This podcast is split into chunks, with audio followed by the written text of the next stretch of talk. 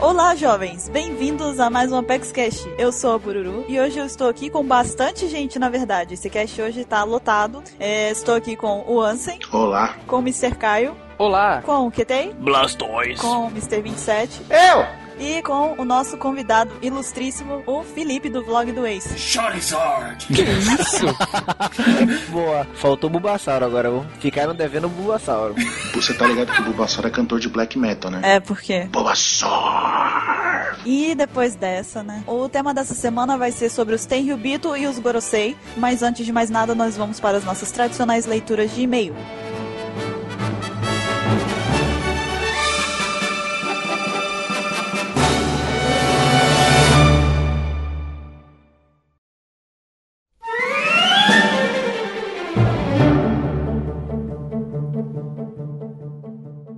Vamos para mais uma leitura de e-mails aqui no Apex Cash. Eu estou aqui hoje com o Mr. 27. Oi! E nós vamos ler alguns e-mails e responder algumas perguntas que vocês mandam pra gente pelos nossos contatos. Mas antes, lembrar vocês de nos seguir no grupo aberto do Viber. Lá nós temos teorias, discussões, é, bate-papo, etc. Todo tipo de informação sobre o One Piece. Lembrar também vocês de qualificar a gente no iTunes. Uma coisa que é rápida de ser feita, não vai tomar muito tempo e ajuda pra caramba a gente. Então, se vocês puderem dar esse feedback pra gente, vocês vão ser muito super. Então, muito obrigado. E o próximo recado é que agora a gente inaugurou uma coisa nova aqui no Apex Cash. Nós temos agora um formulário do Google onde vocês podem se cadastrar ali, botar só seus dados, nome, idade, da onde é e um e-mail de contato e sugerir pra gente temas pro Apex Cash. Nós agora queremos que vocês sugiram o que vocês gostariam de ver a gente conversando aqui. Obviamente que nem todos os temas vão ser usados, né? Porque querendo ou não, alguns são repetidos ou alguns, na verdade, já foram mencionados dentro de outros Apex Caches, então ficaria redundante falar novamente, mas a gente vai fazer uma filtragem e com certeza nós vamos aproveitar algumas sugestões de vocês. Então, a partir de agora, toda vez, toda semana vai ter na descrição aqui do Apex Cash o link do formulário. Vocês vão lá, colocam o nome, etc, os dados de vocês e sugerem pra gente o tema que vocês acham interessante a gente discutir por aqui. E vamos agora para a leitura dos e-mails. Se você não quiser ouvir os e-mails, pule para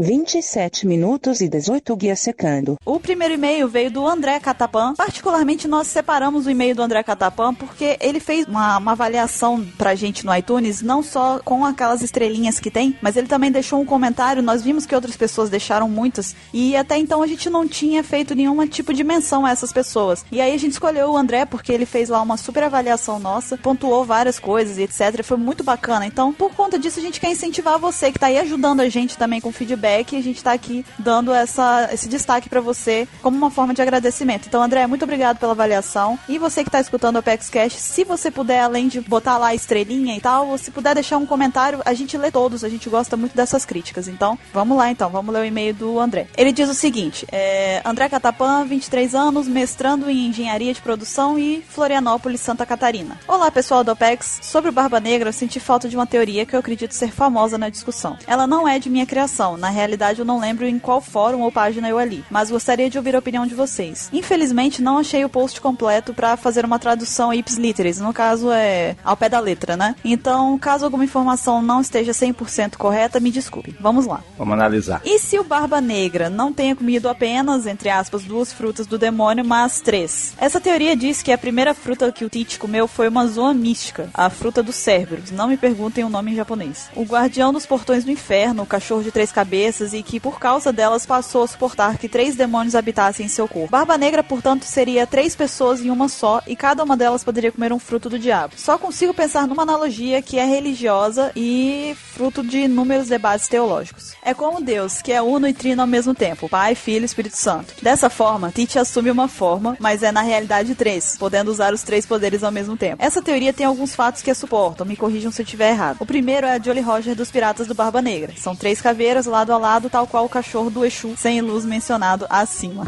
A segunda é o ferimento no olho do Shanks. São três cortes paralelos, quase que o ferimento de uma patada na cara. E por último, mas esse não tenho muita certeza devido às diferentes traduções, quando o Luffy e o Zoro encontram-se com ele pela primeira vez, depois de conversar com Teach, a Nami pergunta a ele se ele não saberia como chegar em Skypiea. No que o Luffy responde: Bem, não é só uma pessoa. E o Zoro complementa: Existe mais de um. E a Nami completa: O que você quer dizer? Havia mais alguém com ele? Onde? Vou anexar a imagem no e-mail. Infelizmente infelizmente não sei qual é o capítulo que ela aparece ou se é isso mesmo. Então, ele realmente anexou e a gente vai deixar no link aqui na descrição do Apex Cash para vocês verem também. Seguindo. Além disso, e aqui entra uma ideia minha, se o Cerberus é o guardião das portas do inferno, talvez o seu poder, podendo até ser uma espécie de despertar, seja o de controlar os demônios. No caso, aqueles provenientes das frutas do diabo, para que eles não entrem em conflito quando dentro do mesmo corpo. E aí, o que vocês acham? Espero ter feito jus ao autor. PS.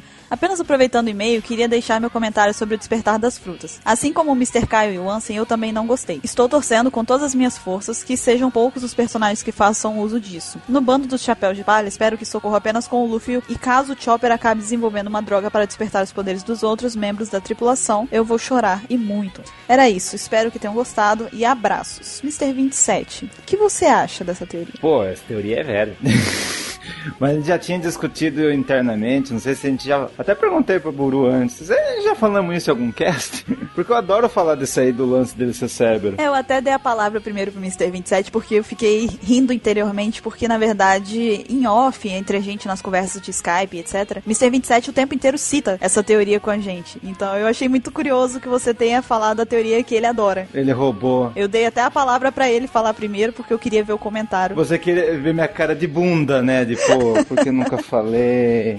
Eu tô lá com os risquinhos em cima de mim, assim, com uma gotinha na ele cara. tá ajoelhado no chão, assim. né? Não, porque eu não eu devia ter renascido como musgo. Porque daí esse lance dos três é porque eu, completo os três tipos de Mi, né? A, a Paramessa seria do Barba Branca, a Logi, Logia, Logia seria do da Escuridão e ele seria Zon. Porque que, entre nós, não tem outro jeito de, do Barba Negra ter derrotado o Shanks se não tivesse algum poder. Sim. O Yoda nunca mostra como que ele venceu o Shanks, como que ele venceu o Ace, porque naquela hora que o Ace tá batendo nele, os dois estão em pé em igualdade.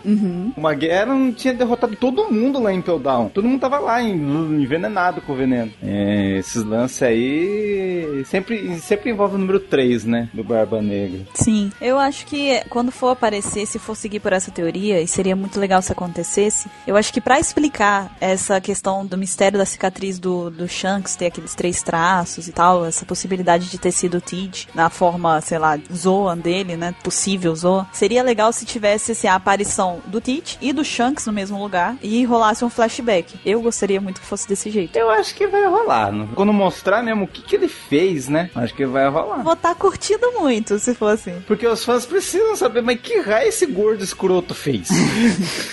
pra ganhar de todo mundo. É, com certeza um grande mistério tá por trás de tudo que ele faz. Isso aí tem alguma coisa que é uma, uma técnica secreta dele que o Oda tá guardando lá num cantinho, igual ele fez com o do Flamingo, sabe? Uhum. Pegou o do Flamingo e foi escondendo ali, depois jogou na cara de todo mundo, toma, do Flamingo, maior vilão e tal. Uhum. E eu acho que vai ser a mesma coisa, só que com a técnica do Barba Negra. Tem um, um outro grupo gringo que fala que ah, o Oz tem na cintura dele três caveiras, poderia ser ter alguma coisa com o Tite. Mas eu acho que não. Eu acho que, que é uma coincidência. Agora aquele lance lá que ele falou aqui, o Luffy o Zoro, encontrou eles falaram tem mais de um. Pra mim isso aí não, não foi direcionado ao Tite, porque até que eu, o que eu achei eh, naquela época lá, o, o Zoro e o Ruffy já sabiam que aqueles caras esquisitões que ele se deparou, o, o campeão, o cara do o cara do, das maçãs explosivas tal, ali quando ele falou, ah, tem mais de um, eles falaram, ah, mas esse cara aí não tá sozinho não, ele tá com aquela, aquela, aqueles bandos esquisitos lá. Acho que ele- eles se referiram a isso naquela época.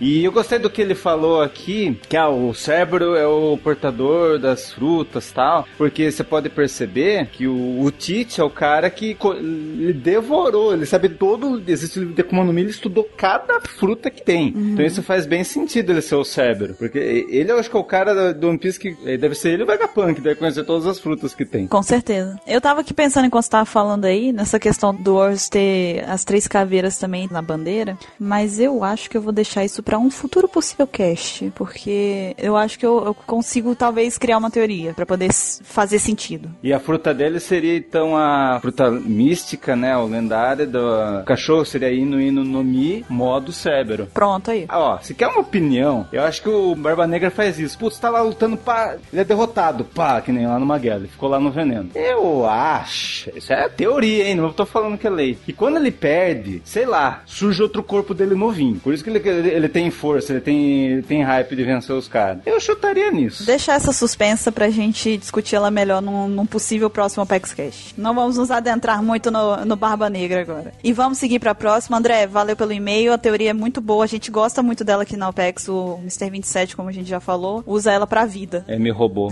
Fui roubado. Ele deu de cheat. Vai pra próxima, Mr. 27. Tá, vamos lá. Vamos ver aqui o e-mail do Leonardo Barbelino. Vamos lá. Idade, 18 anos. Sou de Nova Odessa, São Paulo. Sou muito fã de One Piece. Coleciono mangás e figuras somente relacionados a One Piece. Esse cara é foda. É, acompanho muitos vlogs e acharia interessante vocês criarem um também. Ah, não. Vou ter essa opção. Não vai, mas todos preferiram a sessão de fotos da Bururu. Espera um minutinho aí. Olha só. Aquela sessão que foi feita de votação em relação ao vlogger foi feita pelo Vatal enquanto ele estava sob efeitos das pedras que ele estava escutando. E a gente tava traduzindo alguma coisa nessa hora. Ninguém tava vendo o que ele tava fazendo. É, não tá no seu juízo perfeito. Aquilo ali que ele fez foi só uma sugestão de vlog, tá? A gente não tem por enquanto nenhuma pretensão de fazer vlog. Na verdade, ele fez ali foi uma pesquisa mesmo. A parte da sessão de fotos ele já apanhou por isso, então não precisam mais se preocupar, não tem problema. Eu já fiz questão de fazer com que ele nunca mais faça isso. Mentira, mentira, fiz sim, mentira, fiz não, mentira, mentira, vocês nunca vão saber. então, mas por enquanto a gente não tem pretensão de ter vlog, tá? Na OPEX. A gente prefere continuar aqui no, no OPEX Cash só mesmo, porque tá rendendo um papo legal com vocês e tal. E muitas vezes dar um passo maior do que a perna acaba sendo ruim. Então a gente vai seguir o fluxo e vamos ver como é que vai ser. Quem sabe mais pra frente. Mas valeu pela sugestão. A gente tem essa ideia anotada aqui, mas por enquanto tá na geladeira. Seguindo. Mas tirando a Bururu, vocês não iam gostar de ver a cara de todos os caras do Apex Cast. Eles são todos feios. É, o legal é vocês ficarem com um mistério, porque depois que vocês verem, vocês vão falar, puta, era, era, era isso? Era. Não, não, não, não. Tirando você, todo mundo vai falar disso. Por isso que eu, se um dia eu for aparecer, eu vou aparecer de máscara. Você já aparece de máscara. Então. Mas imagina eu com a máscara do Burgess, ia ser legal também. Ah, não, quer ser. Nossa, cara, segue, continua lendo esse e-mail, vai, vai. Comecei a acompanhar o cast de vocês há pouco tempo, porém já curto bastante. Oh, valeu. Queria que vocês desejassem um bom dia de trabalho igual fizeram com o pessoal da faculdade, pois ouço no busão a caminho do serviço. Ah, vou fazer. E se você tá ouvindo na quinta-feira, corre pra ler o mangá. Esquece essa aula e vai ler o mangá. Para com isso, menino. Esta é curta e viajada. A gente gosta de teoria meio viajada. Não me venham falar de o Zoro é, é filho do Sr. Pink, que isso aí já é... A gente gosta muito de teoria, mas olha lá, hein. Dizem que Kaido pode ser usuário de Zon. Kaido das 100 bestas. Ei, Mr. 27. Você quer falar 127. É, não, então, é porque, né, pra quem não sabe, eu falo que o Mr. 27 é besta, mas eu chamo ele de Kaido, em vez de chamar de besta, então... Entre nós... Existem dois Yokos na OPEX. Um é o Kaido, não sei quem é, mas temos a Big Mom. Tem a Bururumon. 27 das 100 bestas. E sabemos que o hack do Conquistador ainda não foi usado em nada, a não ser para derrubar randos e somente o Ruffy, o Shanks e o Rayleigh usavam, usaram para parar animais selvagens. Bom, teve aquela vez do Flamengo com o Ruffy lá no castelo. Né? E se o Kaido tiver essa alcunha por saber usar bem o hack do Conquistador e dominar seus usuários de Zon? Seria muito roubado, porém um bom motivo para o hack ser tão necessário gostei, mano. Boa, verdade. Em vez do pessoal ficar achando que é o, ó, eu sou o Kaido, eu sou um monstrão, tem mil, mil monstros em mim, daí inventa aqueles bichos mitológicos lá, podia ser isso, gostei. Ah, mas aí não ia fazer sentido ser das 100 bestas. É, já falaram que ele tem 500, quase 500, né? 500 ou mais usuários, os, os Smiles, né? Mas seguindo. É, aí ficaria estranho ele usar o hack como uma forma de dominar e ter uma alcunha de 100 bestas, sendo que ele não tem 100 bestas, só tem um hack, não sei. Ou, ou agora entendi. Pera, entendi. Entendi. A, a lâmpada acendeu aqui na cabeça aqui agora. Pim. Eu entendi. É porque, na verdade, o exército de 100 bestas tá muito difícil não falar 127, mas tá bom. É. É, esse exército seria, então, as pessoas que ele estaria dominando com o hack dele. Entendi agora. Entendi. Ah, Uhum. legal, legal. Demorei pra entender, mas é legal, gostei. Não tem aquele gráfico lá no Databook lá? Tem cada força, agilidade. Da OPEX tem teorias, né? O da Bururu é o mais baixo, o risquinho. Pô, Podem fazer, se vocês quiserem, fazer o gráfico todo mundo assim, o risquinho. Só não te dou outro porque. Tipo, praça, o monte vai estar gigante o gráfico. Não, do Ansem ultrapassa, né? Da praça. Tá, tá lá em cima, Eu não né? tô muito longe.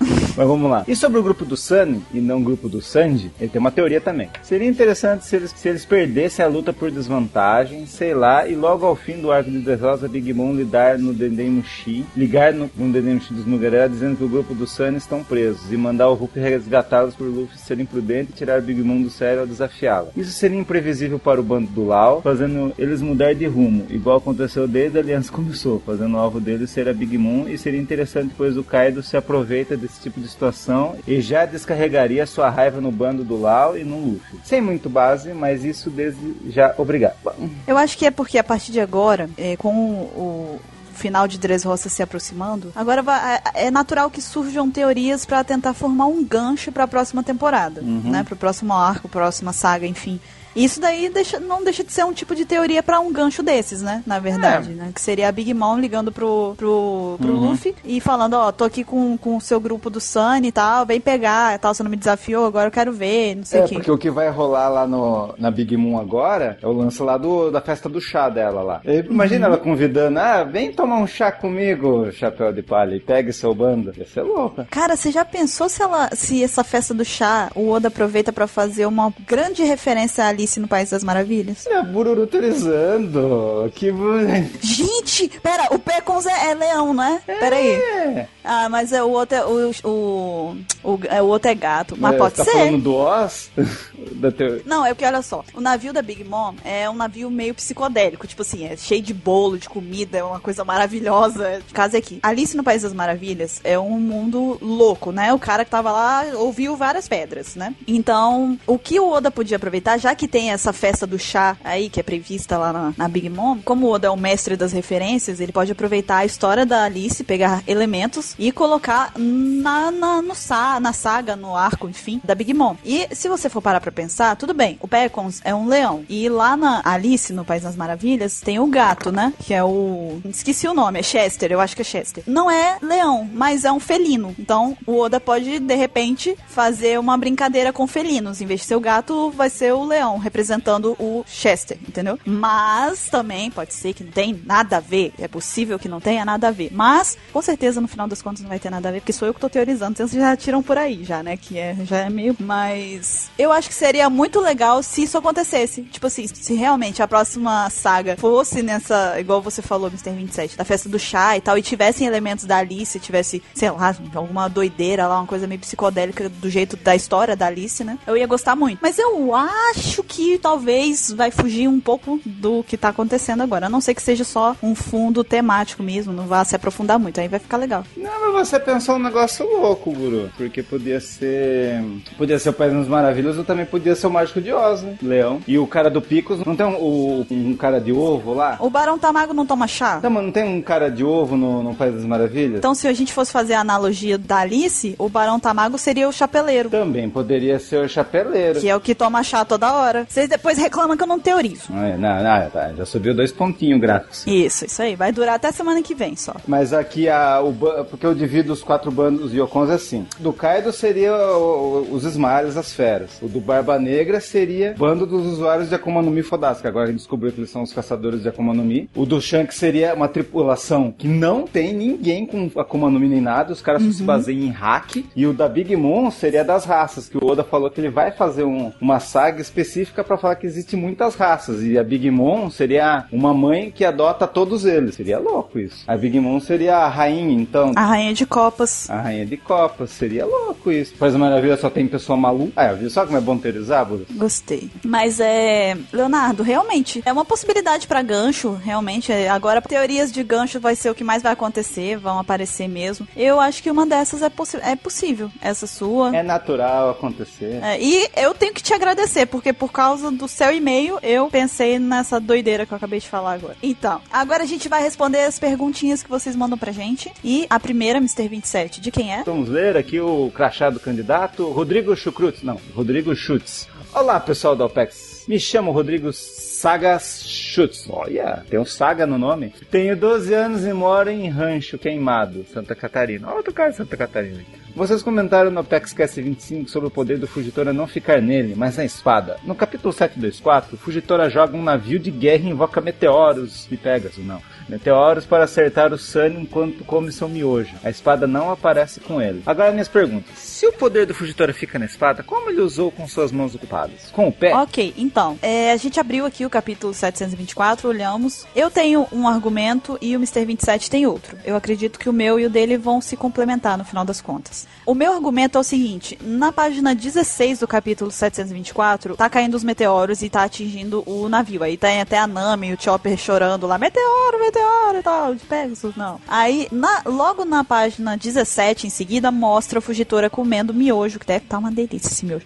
Ele tá comendo, mas é o seguinte: de uma página para outra, não mostra ele realmente usando a, a, a técnica. Então, não dá nem para dizer que ele não usa com a espada e que ele usa com a espada, entendeu? Não dá para você saber. Então continua sem um argumento mesmo. Porque no momento já mostra o ataque sendo lançado e no outro ele já tá comendo miojo. Ele pode ter lançado com a espada, guardou a espada e tá comendo miojo. Ou ele pode ter lançado com a mão, tá comendo miojo depois. Então não dá para saber. E aí vem o argumento do Mr. 27. E daí chega eu pra falar pra vocês que no anime, no anime mostra que todo mundo tava apreensivo, todo mundo tinha essa dúvida antes de passar no anime. Daí chega o anime, daí mostra o Fugitora tirando sua espada, chamando os meteoros, blá blá blá, mostra a cena completa, e daí cai os meteoros, e daí depois ele começa o miojinho, que tipo, ah, o Doflamingo vai se ferrar, deixa eu comer meu miojo aqui. Porque o que eu digo, pra mim, anime complementa o mangá. Tem gente que fala que o, o anime viaja. Não, não vamos vir, vir, com esse argumento, não. Pra mim, complementa e tem aprovação do Oda e tá tudo bem. De qualquer forma, se você não acredita que o anime complementa, se você acha que na verdade é só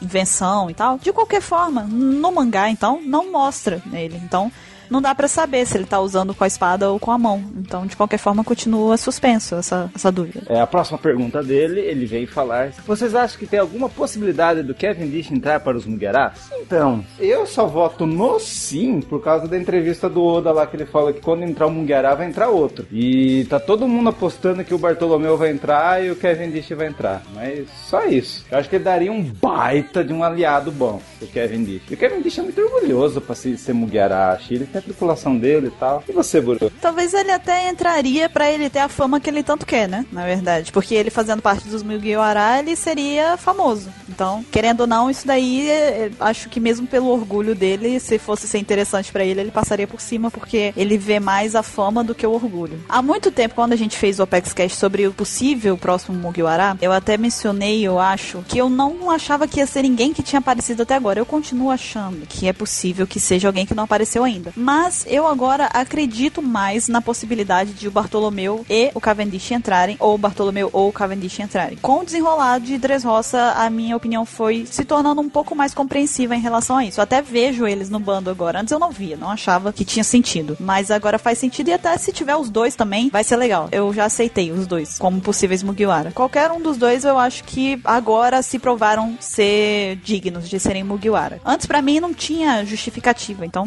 preferia votar pelo não. Mas ainda existe a possibilidade. para mim, ainda não descartei a possibilidade de ser alguém que não apareceu ainda também. Tem muitas possibilidades. Tem mais alguma pergunta dele? Tem, tem sim. Olha aqui, ó. E a pergunta, a última pergunta dele é: E qual dos membros do PEXCast é o mais bonito? Bonito? Sabe aquelas cartinhas de super trunfo que você joga com os coleguinhas? Dava pra fazer cartinha de todo mundo aqui. Qual é mais feio? Aí tem ponto lá, assim. Pá, eu tava com fulano, ganhei, exódio. Nossa, acabou com todo mundo. Do... Tô me incluindo no, no, grupo também, não tô... Não, você é a carta, a única carta não, do baralho não, não, que destrói não. Ah, puxação você de saco. É não, não, não, não. E é isso aí, ó.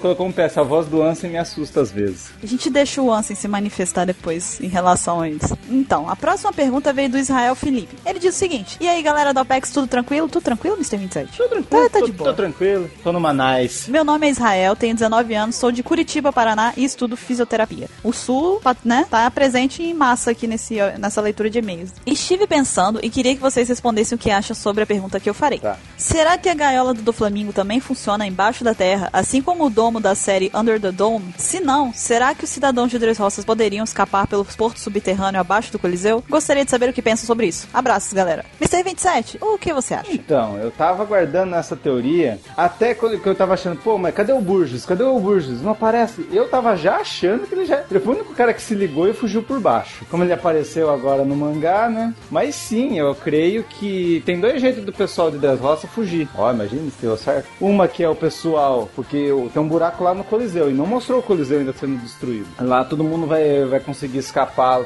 pelo buraco do Coliseu. E ou também, ou, e quem tá perto da fábrica se esconde na fábrica. Dá pra todo mundo das vozes se salvar. Eu acho isso. Mas é uma boa pergunta. Eu tava conversando com o Mr. Caio sobre isso daí, porque eu dei uma lida antes na pergunta e precisei pensar um pouco na resposta e tal, porque foi um pouco mais bem bolada, né, a pergunta e tal. E aí a gente conversando, é, a gente tava pensando, ele falou, até sugeriu assim, não, eu, eu imagino a gaiola, o Mr. Caio dizendo, eu imagino a gaiola como se fosse uma pokebola, ela faz uma circunferência e se fecha no final da Terra lá, se encontra. Aí eu falei, ó, oh, Mr. Caio, mas aí ficaria estranho porque o nome do, do golpe, da, da técnica, se chama gaiola. Gaiolas não são, em, em regra, né, elas não são uma circunferência, elas são, fazem tipo uma volta mesmo, como se fosse um domo, e aí embaixo elas são fechadas por um, um piso, né, uma, uma, uma base. Então elas não se encontram, a, a, as grades delas não se encontram. E eu falei com ele, uma hora isso daí teria que acabar, que parar em algum lugar. Então eu acho que acabaria no solo de Dressrosa e não entraria no solo. Aí eu, a gente ficou pensando sobre isso. Aí ele falou: Não, Buru, é o seguinte: e se elas adentram e aí lá no final, lá debaixo do solo, elas param, né? Num ponto. E aí sim, se for parar para pensar desse lado, se elas forem se adentrar, seria como se fosse assim, ajudando vocês a imaginar, é como se fosse uma gaiola de dois andares, né? Tipo, teria o primeiro solo, que é o solo em que tá Dressrosa. Aí se você entra pro porto subterrâneo pelo buraco lá, vai continuar tendo a gaiola, só que tem o segundo piso lá embaixo. Então ela se ela fecha de qualquer forma. Mas assim, não foi mostrado ainda, né? Não foi mostrado o que, que aconteceu no subsolo. Eu imagino que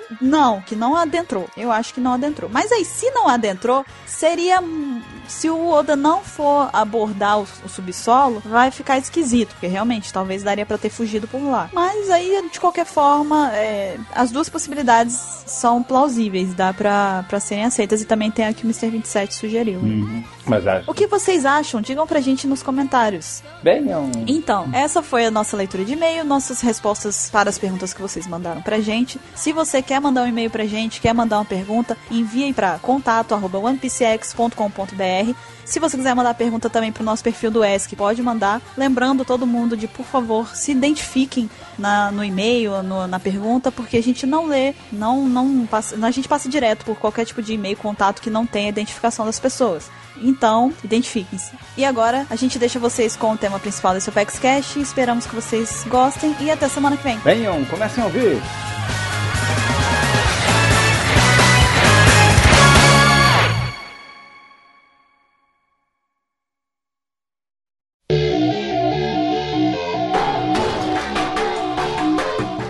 Voltamos agora para o tema principal desse cast, que vai ser sobre os Tenryubito e os Gorosei. E antes da gente já começar a falar qualquer coisa, o Mr. 27 foi derrubado da nossa chamada do Skype. Então, antes da gente sequer mencionar o governo, já estamos sofrendo qualquer tipo de represália aqui, né? Já estão nos calando aqui, antes da gente falar. Aqui é bala de borracha, cara. Bala de borracha e cacetete no lombo. Beto Richa curtiu isso. então, a gente vai seguir agora pro cast, porque vocês estão demais, vocês estão exaltados, estão muito empolgados. Nós vamos dividir esse cast em duas partes, mas antes de mais nada, eu quero dar oportunidade para o Felipe, que tá aqui hoje com a gente, para falar um pouquinho sobre o canal dele, o que, que ele faz, os projetos e etc. Fique à vontade, Felipe, o microfone é todo seu. Olá, pessoas. Meu nome é Felipe, eu sou do Vlog do Ace, como foi mencionado. É um canal destinado inicialmente sobre One Piece. Hoje fala de One Piece, Naruto, Fairy Tail e várias outras séries, com o intuito de debater e conversar. Se você não conhece, depois desse podcast, dá uma passadinha lá no canal que você vai gostar. Eu não tenho muito o que falar de mim, simplesmente porque eu sou uma pessoa tímida, sou uma pessoa com muita vergonha. Todo mundo que tá aqui é prova disso, 27 principalmente, né? Aquela tarde. Uhum. Enfim. Mas é isso. Vamos prosseguir falando sobre os Tenryubitos e os Gurusei. Recado dado, quem quiser acompanhar o trabalho do Felipe, o link vai estar na descrição desse Apex Cash. É só você clicar lá, como ele mesmo falou. Seguindo agora, a gente vai dividir o tema em duas partes. A primeira vai ser sobre os Tenryubito e a segunda sobre os Gorosei. A gente vai fazer um apanhado rápido sobre cada um deles e depois a gente vai para as partes partes das teorias. Negócio de comer frango, salada e suco. Começando do começo, do princípio, do início, os nobres mundiais mais conhecidos como os Tenryubitos ou Dragões Celestiais são descendentes de 19 das 20 famílias reais que fundaram o que hoje é conhecido como governo mundial.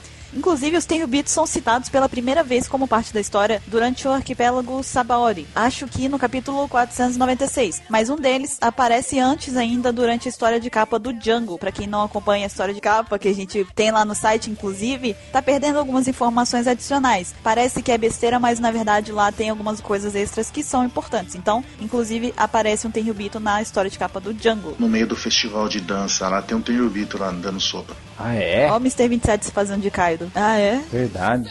É. Quem é o próximo? Fica à vontade, gente. Vocês estão em casa. Finge que vocês estão em casa. Mas eu tô em casa. Ah, piada! Então aproveita que você tá engraçado e fala um pouco dos Tenryubito. Então, eles vivem, né, é, na Terra Santa de Marijô, ou Marijóis, sei lá de onde que vocês estão vendo, cada um tem um, um dialeto maluco, né? Mas então, mas devido a essa ligação com o governo mundial, eles, né, os Tenryubitos, eles possuem uma espécie de salvo-conduto. O que seria isso? Eles podem abusar desse poder que eles têm, tratar todo mundo do jeito que quiser, tratar os outros como uma raça inferior do jeito que, que bem entenderem, e ninguém, ninguém pode fazer nada por causa da- das costas quentes dele, né? Eles têm uma carta branca, né? Isso, isso. E, e eles tratam todo mundo que não é do grupinho deles ali da patota. Eu acho que isso até é uma gíria antiga, mas tudo bem. Chama todo mundo de plebeu. Cara, você falou patota, eu lembrei dos batutinhas, velho. Tenho dois picles, tenho dois picles, eu tenho dois picles agora. Tinha que ter comida na música pra lembrar. A sua participação é essa, né? ah, tá. Essa foi a participação do Mr. 27. É. Mas então, mas ele, eles também tratam todo mundo, né? Como plebeu, né? Ah, plebeu, plebeu, inferior. Tra- Trata todo mundo como se não fosse nada. E é engraçado isso, porque se a gente for levar em consideração, eles não mostraram absolutamente nenhuma habilidade de combate físico. A única força que eles têm mesmo é da influência que eles têm, influência política, em cima do governo mundial e também da quantidade de riquezas que eles possuem.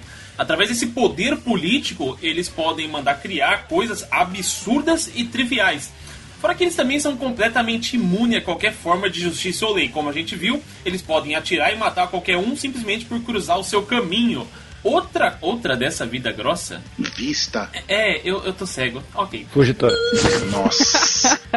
Vocês podem perceber que hoje o Mr. 27 ele está sendo incisivo nos seus comentários.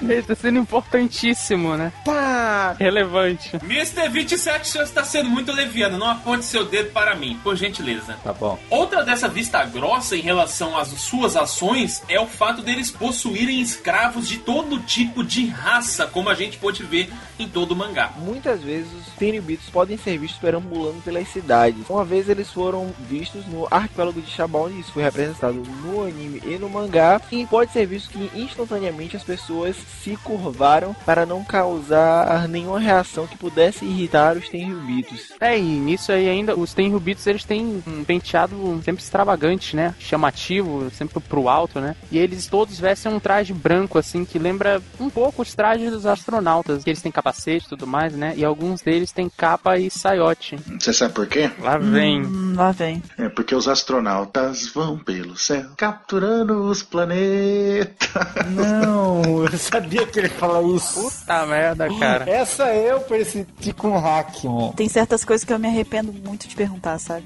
Ah, Seguindo, seguindo, quando eles estão fora de Marijoa, eles usam um tanque de oxigênio ligado a uma bolha na cabeça deles, que é o capacete, que é pra não respirar o mesmo ar que os simples plebeus, Toda né? vez que eu vejo um Tenryubito com aquilo ali, eu só consigo imaginar ele gritando. Ao infinito e além! É o Buzz, né?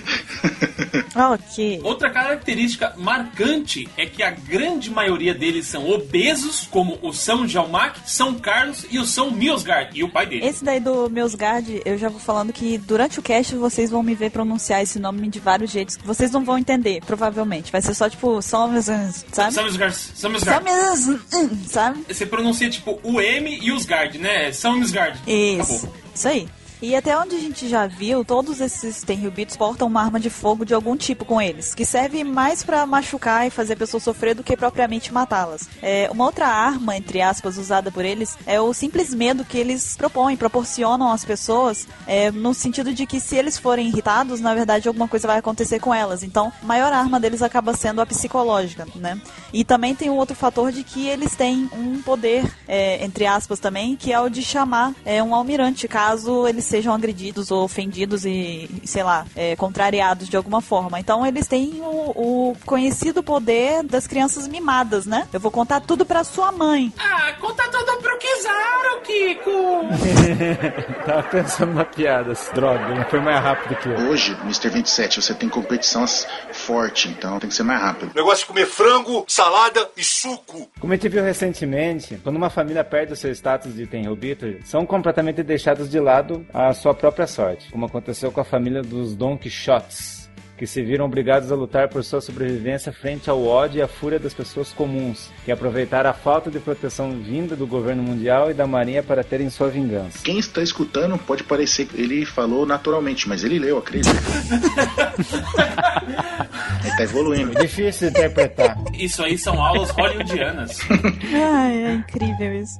Ok, então, vai que tem. Além disso, a influência dos Tenryubitos vai muito além do Conselho Mundial. Isso pode ser mostrado até mesmo na saga da Ilha dos Tritões, onde apenas um Tenryubito conseguiu influenciar o Conselho Mundial para melhorar a relação entre humanos e tritões. Tudo a partir daquela petição que a rainha Otohime conseguiu colher aquelas assinaturas e tudo mais. É, ele postou uma imagem no Facebook, mandou o pessoal compartilhar e tal. É, a galera foi a loucura, sabe? Pô, movimentação foda, cara. E também eles, os Tenryubito possuem um tesouro nacional que, se for revelado ao mundo, poderia abalar todos os seus alicerces. E de tal importância é esse tesouro nacional que eles foram forçados a cumprir as chantagens que o do Flamengo fez logo no início da saga de Dressrosa. E inclusive é dito que se um usuário da Opi Opi no Mi quiser obter esse tesouro, ele teria teoricamente uma facilidade maior de conseguir ter acesso a esse tesouro nacional. Negócio de comer frango, salada e suco. Agora que a gente fez um, um pequeno apanhado aqui geral sobre os Tenryubito, a gente vai falar um pouco das relações e da, da cultura que envolve eles, de um modo geral. Como já mencionamos agora há pouco, né? Eles possuem vários direitos e privilégios, né? E restritos, né? Eles têm carta branca, tem, fizeram game, código de Game Shark, sabe? Dinheiro infinito, essas coisas. Energia infinita. Clapaucios. Exato.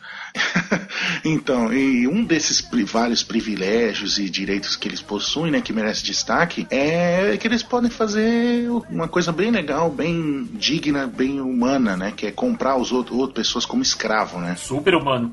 Totalmente humano, né? Maravilhoso, uma coisa digna de pessoas civilizadas, né? Terem escravos, né? Pega pirata que é prisioneiro, transforma em escravo, tritões, sereias, qualquer coisa que eles achar, que ele quiser se divertir na hora, ele fala, ah, eu quero que você vire escravo. É, só pra, pra dizer aqui pras pessoas, pra, caso tenha alguma pessoa desavisada que não compreenda sarcasmo, o Ansem não tá falando que é legal, tá? Comprar pessoas. É brincadeira dele. tá? Caraca. Vai que, né? Eu achava que a gente não precisava falar isso, que as pessoas entenderiam, né? Nunca na minha vida eu subestimo a interpretação humana. Então, só por via das dúvidas. Vai que tem um Tenryubito escutando a gente. Guru, obrigado. Eu pensei que ele tava falando sério. Eu tava confuso até a hora que Qual que é o ela. nome?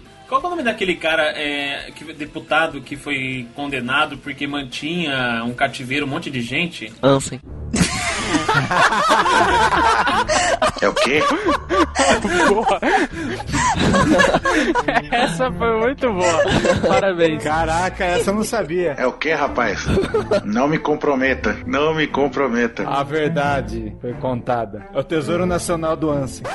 Mas sim, é, essas ações, escravizar pessoas, tudo mais, né? Tudo na verdade deles é tudo ignorado pelo governo mundial, né? E eles, para identificar as posses dele, porque eles param de tratar as pessoas como humanos, né? E eles tratam como posses, como um objeto ali que eles têm. E eles identificam isso com a pegada do dragão, né? Com uma marca igual como marcam um touro, né? Eles marcam as pessoas com essa marca é igual a uma pegada do dragão na costa dele geralmente. Né? Uma pata, né? Pegada do dragão. Pegada vão achar coisa, hein? É, isso aí foi até citado pela boa Hancock, né? Que ela carrega essa marca nas costas E durante muito tempo, ela, na hora que ela ia tomar banho, ninguém podia ver ela, porque ela tinha vergonha de mostrar isso, de mostrar que ela era uma escrava. Porque ela tem pegada. Hum, ela tem uma pegada boa.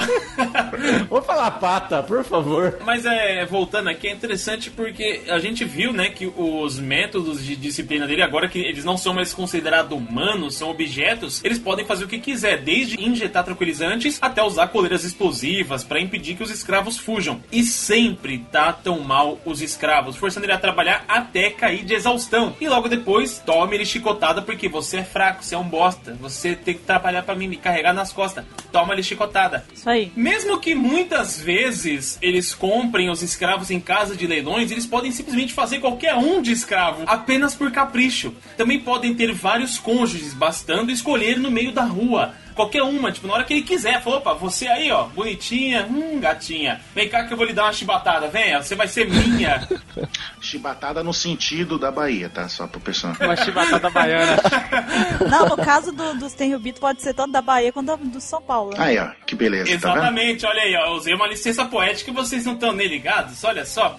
Mas é interessante ver se a gente viu isso lá no Arquipélago de Chabonde, quando o São Charles veio, viu a menina bonitinha, inclusive deu um tiro no noivo dela e dane-se, você vai ser minha. E tem que ser. E é de conhecimento geral de todo mundo, todo mundo sabe que os escravos são terrivelmente maltratados e são torturados por pura diversão. Esse trauma é tamanho que, mesmo após a pessoa ser libertada, ela carrega isso com ela durante o resto dos anos. E foi isso que aconteceu tanto com a Koala quanto com a Hancock. Essa experiência horrível que elas sofreram, inclusive, foi até sofrida pelo lendário Fischer Tiger, né, que acabou libertando muitos escravos, mas ele também fez parte dessa loucura nos anos em que ele viveu como escravo. Isso daí acabou moldando a personalidade dele, né? A forma dele de pensar. Negócio de comer frango, salada e suco. Sabe-se que as riquezas dos Tenryubitos não têm limites, já que São Charles, no leilão, deu um lance de 500 milhões de berries para comprar a Kame.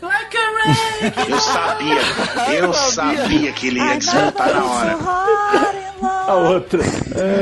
E ele fez isso como se fosse um valor simplesmente banal. Outro exemplo é eles comprarem as Akumas no Mis, que são cotadas no mercado, né? No mercado negro. Não sei se no mercado negro, só tô chutando, né? Com um valor, ah, um, um, um objeto de valor altíssimo para utilizar em seus escravos como, mo- como forma de divertimento, simplesmente para testar os efeitos e os poderes das Akumas no Mis. Isso daí foi até mesmo o caso de Boa Hancock e suas duas irmãs. E essa fonte de renda aparentemente é obtida a partir de tributos de várias nações do mundo que são ligadas ao governo mundial. A desculpa que eles usam pra justificar, né, todas essas ações é que eles possuem um sangue dos criadores deste mundo, né? Que a grande maioria deles vivem sob o- a ilusão de que eles são deuses e não simples humanos, que chegam a pensar ser um dragão celestial, né? Que é algo além da compreensão de míseros humanos. Eles têm essa ilusão, né? Que eles são melhores do que eles são. Essa coisa meio egípcia, né? É o que, rapaz?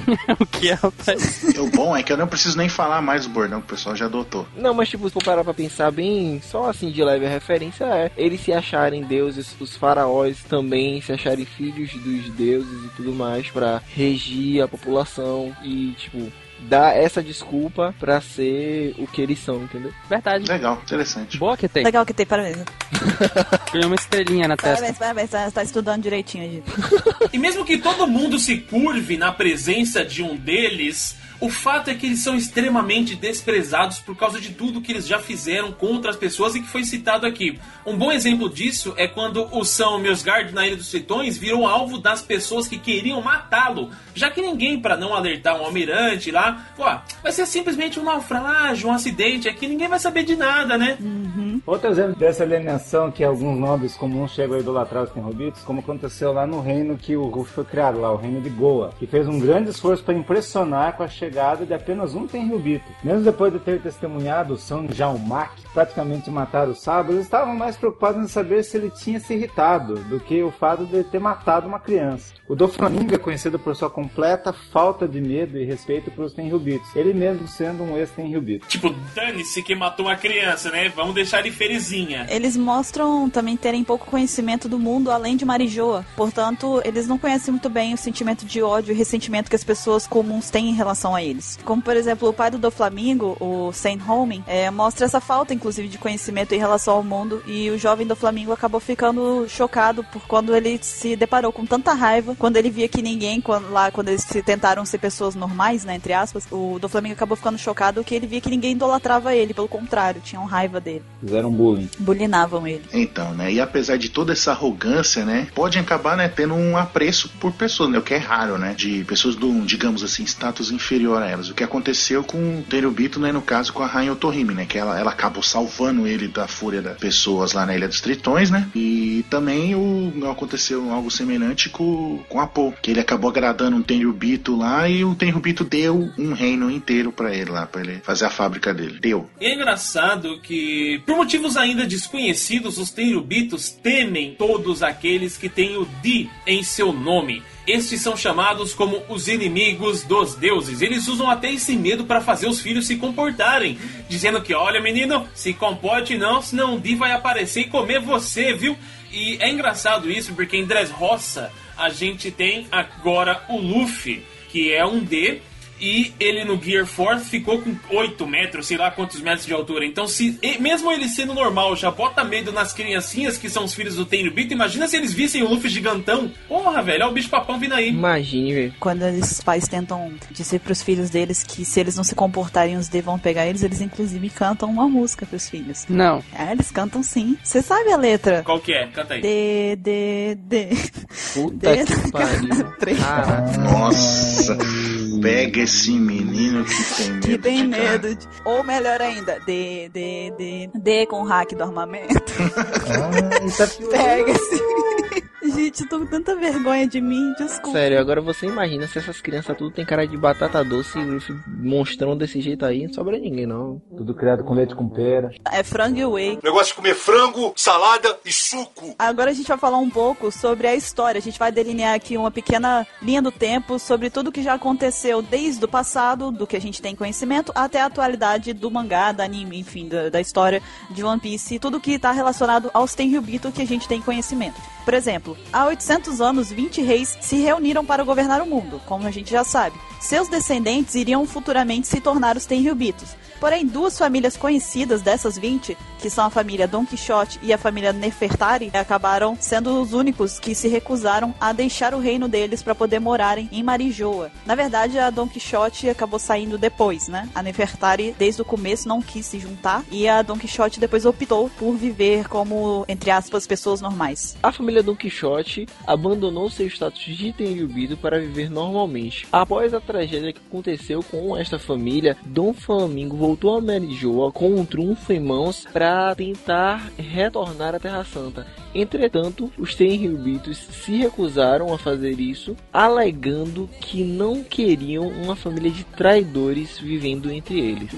Sim, e por motivos ainda não revelados, de novo, né? A gente conhece pouco deles ainda na história, mas enfim, há 700 anos eh, foi ordenado, né, por eles que fosse construída uma ponte lá no East Blue, que é para conectar algumas ilhas que a gente não sabe exatamente quais são, mas essa ponte está sendo construída até o momento atual da história do anime do mangá. Daí surgiu o país Tequila Wolf, que foi para onde o Kuma mandou a Robin e a Robin ficou passando férias lá com os revolucionários. Pelo fato do Flamengo ter conhecimento, né, desse tesouro nacional Marijô, né, e os Tenryubitos tentou matar ele, né, mas falharam, né, fazendo ele ter uma vida de marginal na pirataria, né, e nesse tempo, né, o assinante, né, sob- que sobreviveu, né, que é o nosso amigo Corazon, quem não sabe, né, o assinante é o verdadeiro nome dele, foi acolhido, né, e meio que criado pelo Sengoku, né, ele- tanto que ele acabou entrando na marinha, outro spoiler, vamos lá. E se a gente levar em consideração que 15 anos atrás, o Fischer Tiger escalou a Red Line com as suas próprias mãos e causou uma rebelião em Maria Dioa. Apesar de não gostar de humanos, ele libertou todos os escravos que lá estavam, incluídos a Boa Hancock e as suas irmãs.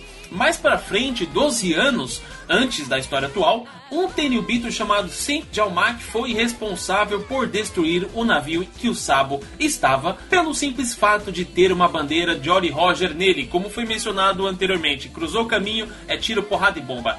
Há 11 anos da história atual atrás, o Doflamingo assassinou o seu irmão Rocinante por traição. E 10 anos atrás, o navio do Tenryubito São Misgard se aproximou da Ilha dos Tritões com o intuito de aumentar a sua preciosa coleção de escravos tritões. My precious. Após ser perdoado por Jinbei por essa tentativa cruel, seu navio foi atacado por monstros marinhos. O Nob, Nob. o Nobre sobreviveu. o Nob. o Nob. Norbit? Alguém falou Norbit? O noob, o noob. o noob. O nobre sobreviveu, mas foi alvo de tentativa de assassinato por parte dos tritões. Entretanto, a rainha Otohime o salvou e cuidou de suas feridas. Olha. Já no arco de Sabaori, Saint Roosevelt e sua filha Saint Chalulia apareceram no arquipélago Chabon. Junto com eles estava o Saint Carlos, que andava pela cidade ridicularizando os moradores. Inclusive, foi neste momento que o Zoro tentou peitar ele e ia meter uma porrada nele. Só que a Bonnie acabou salvando ele antes que ele fizesse ali um, causasse um grande é, caos envolvendo a marinha, governo, enfim, tudo mais, né? Porra, Bonnie. E o que não adiantou nada, né? Que, que o Luffy foi e fez isso. Mas tentou, né? Aí depois disso daí ela saiu e foi lá, teve uma relação com esse e ficou grávida dele, né? Não faz isso, cara. Negócio de comer frango, salada e suco. Os mesmos Tenryubitos são vistos mais tarde no leilão humano, lugar em que Hachan é alvejado por tiros disparados por San Carlos. Luffy dá o soco épico nele e daí começa a bagunça em Shabod. A vinda do Almirante Kizaru, Pacifista Sentomaru e toda, toda a turma. Já te falaram que você podia fazer cinema?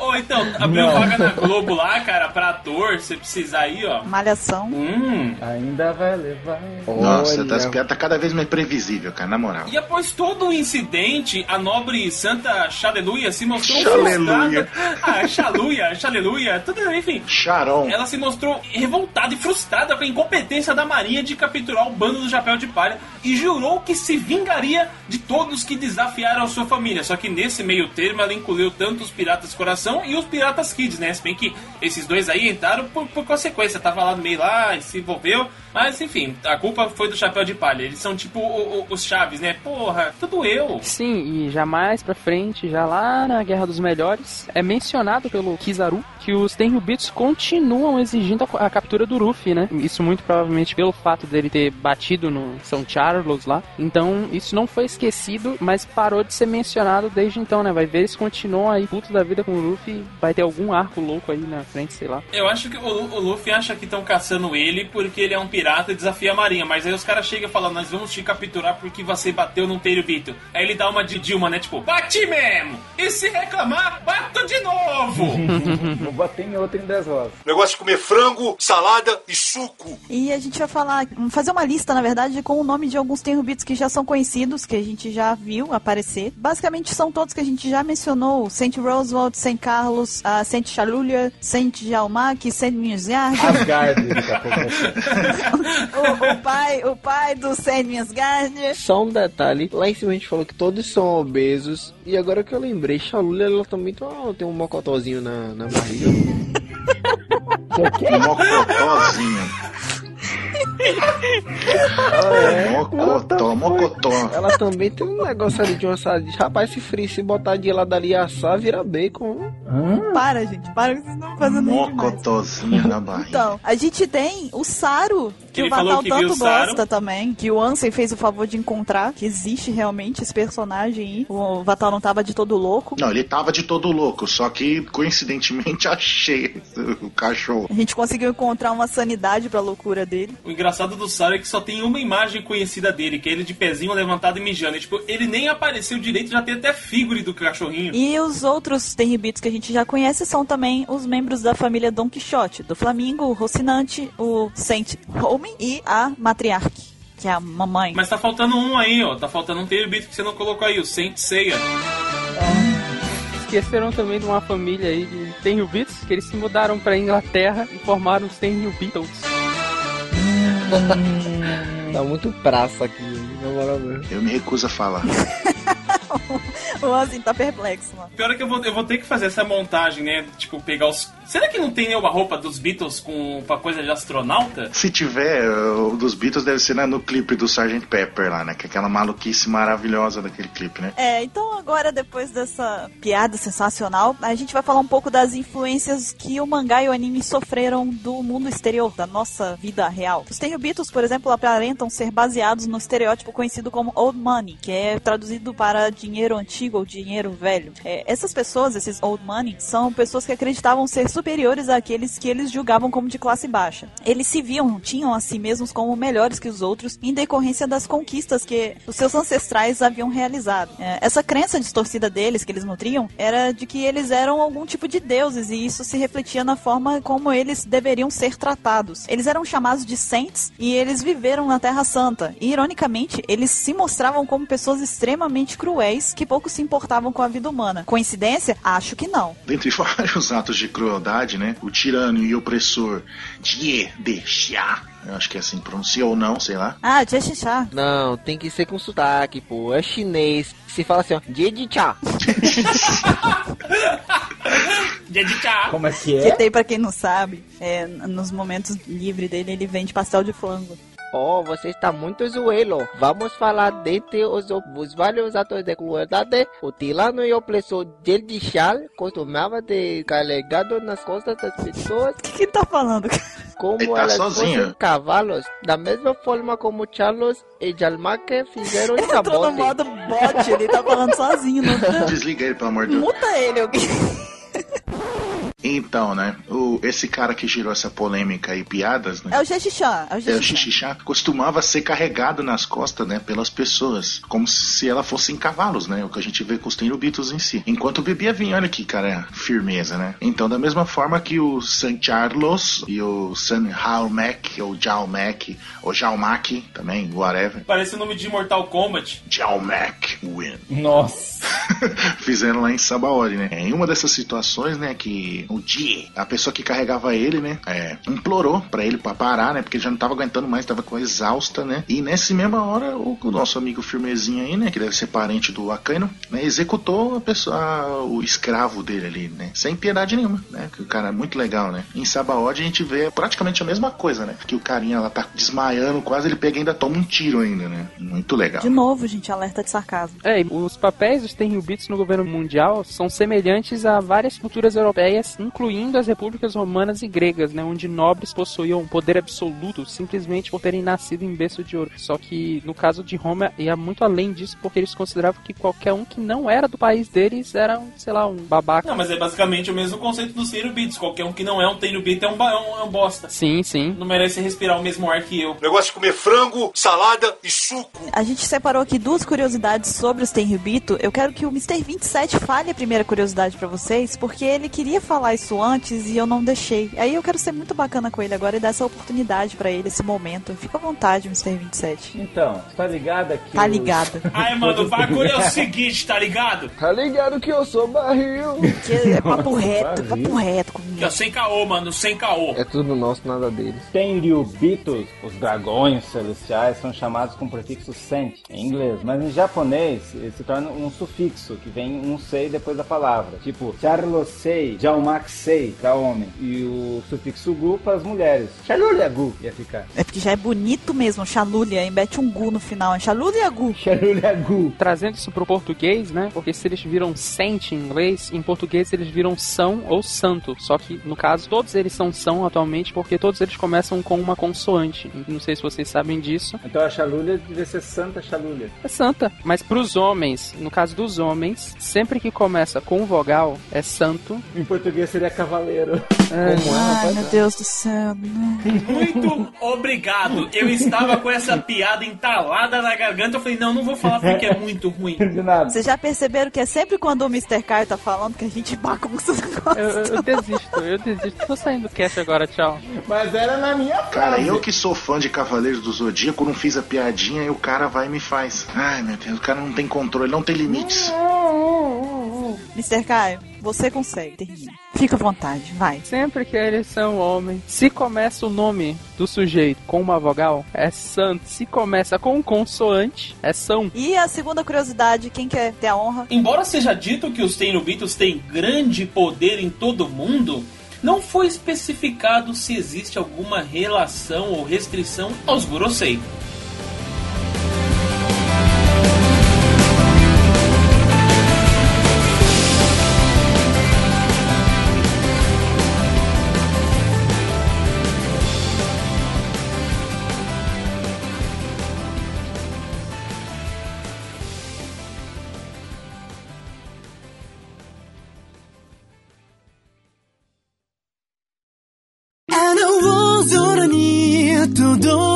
E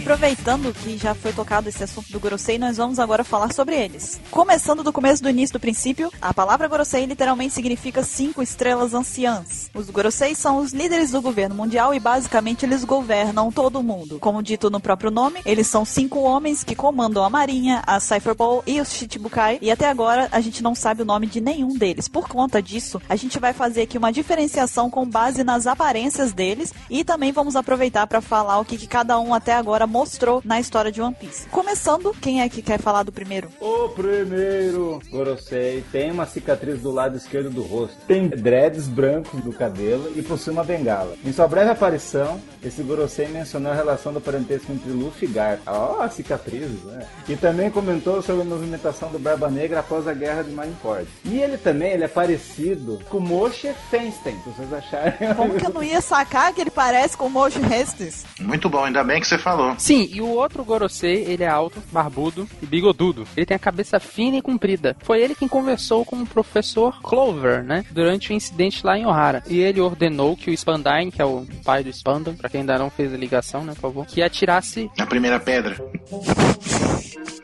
Cara, esse é o hit tão ruim que... Eu não posso falar, cara.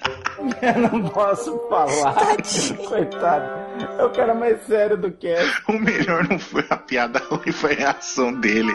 Tadinho, ó. Agora sim, todo mundo comigo. Vaca amarela pulou a janela. Quem falar primeiro come a bosta dela. Vai, Mr. K. Ele ordenou que o Spandine, que é o pai do Spanda, pra quem não fez a ligação, atirasse no arqueólogo quando ele tentou, na verdade, falar o nome do reino antigo, né? Ele ia falar o nome, nome do reino antigo, é tal. E aí ele tomou um tiro, né? E após a guerra, ele também tentou tirar conclusões quanto à conexão entre o Luffy e o Reiri. Então, o terceiro Gorosei, ou Gorosei, ou os velhos, é aquele que é careca, né? E tem uma marca, né? Uma mancha de nascença que lembra o primeiro-ministro soviético, né? Mikhail Gorbachev, que pegou o Hunted do, do Luffy, né? E comentou sobre a traição, né? Do Crocodile, né? Que se juntou a ele e tal. E também foi ele que disse, né, sobre o Luffy, né, que não, não poderiam mais deixar o Luffy sair impune, né, pelas confusões, altas confusões na sessão da tarde que o Luffy estava fazendo, né. E após né, a Guerra dos Melhores, né, foi ele que, tipo, falou, achou ruim, né, tipo, se lamentou sobre a, a saída, entre aspas, né, porque a saída parece que, tipo, ele saiu, ah, não, vou embora, falou, né, sobre ele ser exonerado, digamos assim, do, do cargo de Chichibukai, né, o Jinbei, né, que ele também ajudou, né, na Impel Down, né, na guerra e tudo, e também foi o cara, né, o nosso amigo Gorbachev, que indicou, né, o Barba Negra para assumir um lugar, né? Assumir o lugar na época, né, para virar um Shichibukai antes da Guerra dos Melhores. O próximo Gorosei é o que aparenta ser o mais velho entre os cinco. Ele é careca, usa um óculos e tem um manto branco bem semelhante ao de Mahatma Gandhi. Ele tem também uma espada samurai e é o único dentre os cinco que não usa um terno preto. Ele é o único também que não possui barba, nem bigode e nem cabelo, quaisquer tipo de pelos faciais. Ele responde quando os marinheiros informam que o Shanks e o Barba Branca tinham conseguido se reunir sem grandes problemas, que aparentemente não era uma coisa que os Gorosei estavam querendo que acontecesse. Após a guerra de Marineford, enquanto ele estava limpando a espada dele, ele aparece limpando com um algodãozinho, ele comentou sobre o colapso dos três grandes poderes e o que seria necessário fazer para preencher o lugar que estava vazio dentre os Chichibukai. Ele também menciona o perigo que os D representam para o mundo. Interessante que eu percebi agora que se ele comenta que os D representam um perigo para o mundo, então não é só os Tenryubito que tem medo dos D, né? Interessante. Sim, Interessante. É, seguindo aquela teoria que a gente abordou no outro cast, não vou lembrar qual, que eles, na verdade, os Tenryubito têm medo dos D por influência, né, dos velhos do governo mundial. Se tá falando que os caras têm medo do D nesse quarto Gorosei, por que no terceiro a gente falou que o cara indicou o Barba Negra sendo um D? Indicou pra ser o Yonkou. Não, pra ser um Shikibukai. Ele indicou a façanha do Barba Negra de conseguir adquirir duas Akuma no Mi e ele ainda questiona Ah. Se ele seria o próximo capaz de conseguir a próxima vaga de Yonkou. Ah, tá bom. Ele estaria mais perto de ser um Yokon do que qualquer outro pirata, mas ele não indicou ele. Isso. O pessoal entendeu isso que na hora que eu falei, eu me embananei então, mas eu não quis dizer isso não. Sim, sim, mas já, já estará explicado para aqueles que não entenderam. Ou que se confundiram no momento. Vai, minha Bahia. O último dos cinco é aparentemente o mais novo. Ele tem cabelo e barba loiros e uma cicatriz no peito. Além disso, ele usa um terno com botões na camisa, no caso a camisa dele é um pouco aberta, e sem gravata. Este Gorosei foi o que disse que a balança dos três poderes não poderia perecer. Após a guerra de Marineford, ele falou sobre a importância de preencher as vagas vazias entre os Chibukais com piratas que são realmente influentes e chegou a ponderar se Marco e os demais membros dos Piratas de Barba Branca ou até mesmo um dos Yonkou seriam capazes de derrotar Barba Negra. Então, esses são os Gorosei. Esse daí foi a forma que a gente conseguiu de diferenciar eles, já que a gente não sabe os nomes, e ao mesmo tempo falar um pouquinho do que, que cada um até agora apresentou na história. E a gente vai tentar também mostrar aqui no cast pouco que a gente tem conhecimento a respeito dos Gorosei de modo geral mesmo, tudo que eles apresentaram até agora, que não foi muita coisa que foi revelado até agora pra gente. Por exemplo, os Gorosei mostraram ter pelo menos um conhecimento básico do que aconteceu no século perdido. Isso de acordo com as reações que eles mostram quando o professor Clover ameaça falar o nome do reino antigo, que eles ficam afobadinhos, né? Eles demonstram, inclusive, ter um grande medo quando o assunto são as armas lendárias, tanto é que eles proibiram a pesquisa delas e eles são capazes de ordenar a destruição de um reino inteiro simplesmente pela pequena ameaça de alguém descobrir essas informações. Inclusive, falando das armas lendárias, quem não ainda acompanha o Apex Cash desde antes, a gente tem um Apex Cash dedicado às armas lendárias, então a gente indica que depois que você escute este, você clique na descrição deste Apex Cash e aprenda um pouco sobre as armas lendárias também. E a principal preocupação deles, né, é a imagem do governo mundial. Eles só se preocupam com isso, basicamente. Então, para mantê-la íntegra, né, é, aos olhos do público, das pessoas comuns, eles são capazes de ordenar o assassinato, a destruição de quem for uma ameaça para isso, né? E essas condutas extremas já despertaram a insatisfação do Sengoku, que ele, infelizmente, ele não pode fazer nada, né? Porque ele não tem hierarquia, ele não tem cargo suficiente para bancar um Gorosei, mas ele já demonstrou, através de comentários dele ali, que ele não aprova tudo que o Gorosei fala, né? Ele não é 100%, ele não tá 100% do lado deles, né? É interessante essa posição do Sengoku, porque você percebe que ele é do lado da justiça verdadeira, né? Porque todo mundo quer justiça, o Akainu é a justiça suprema. O Sengoku, o, o Aokiji, eles são os poucos que se preocupam mesmo com as pessoas. O resto só quer saber de ficar no poder independente das consequências. Até onde a gente sabe, o Garp também, né? É, o Garp, o Garp é foda, cara. O Garp é o Garp. Negócio de comer frango, salada e suco. Agora a gente vai falar um pouquinho das habilidades e dos poderes que os Gorosei têm. Lembrando mais uma vez que a gente não tem muita informação, então a gente só vai falar o pouca coisa que foi mostrada até agora. Os Gorosei possuem poderes sobre todas as organizações filiadas ao governo mundial, como já foi apresentado. Isso significa o quê? Até mesmo um almirante ou um almirante de frota da marinha e até mesmo membros da Cyberpol devem obedecer às ordens deles. Olha só, falando que além dos cargos aí do almirante, almirante de frota da marinha e tal, os Alexandre Frotas também precisam obedecer à ordem dele. Sem esquecer, não, não pode esquecer, né? O que, que foi isso agora? Não, ficou, ficou um pouco difícil seguir agora, mas vou. Eu queria saber o que, que foi isso agora, que eu tô, eu, que eu tô perdido. Cara, pô, a parada me pegou tão de surpresa agora que eu fiquei besta. Pega o Kong lá e coloca o Alexandre de Frota na cara dele e dá pro Buru. Pegando esse gancho da Buru, eles também podem fazer o quê? Eles podem ordenar um Buster Call só de, de Alexandre Frota, entendeu? Porque é um cara muito poderoso, né? O que, que você tá falando, cara? Olha o osso.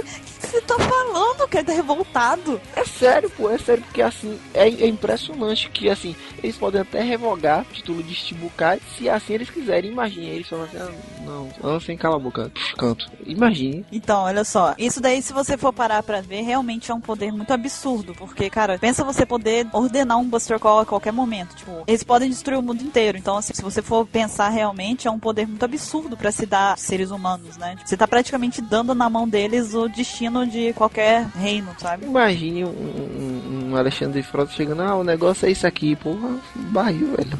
Não, e ele não para. Ó, eu fiz a piada, mas eu parei, depois eu dei prosseguimento. Ele tá nutrindo ela, não tem culpa. Essa vai ser a vírgula sonora. Depois vocês não entendem por que, que o QT fica mó tempo sem aparecer. É por isso, é.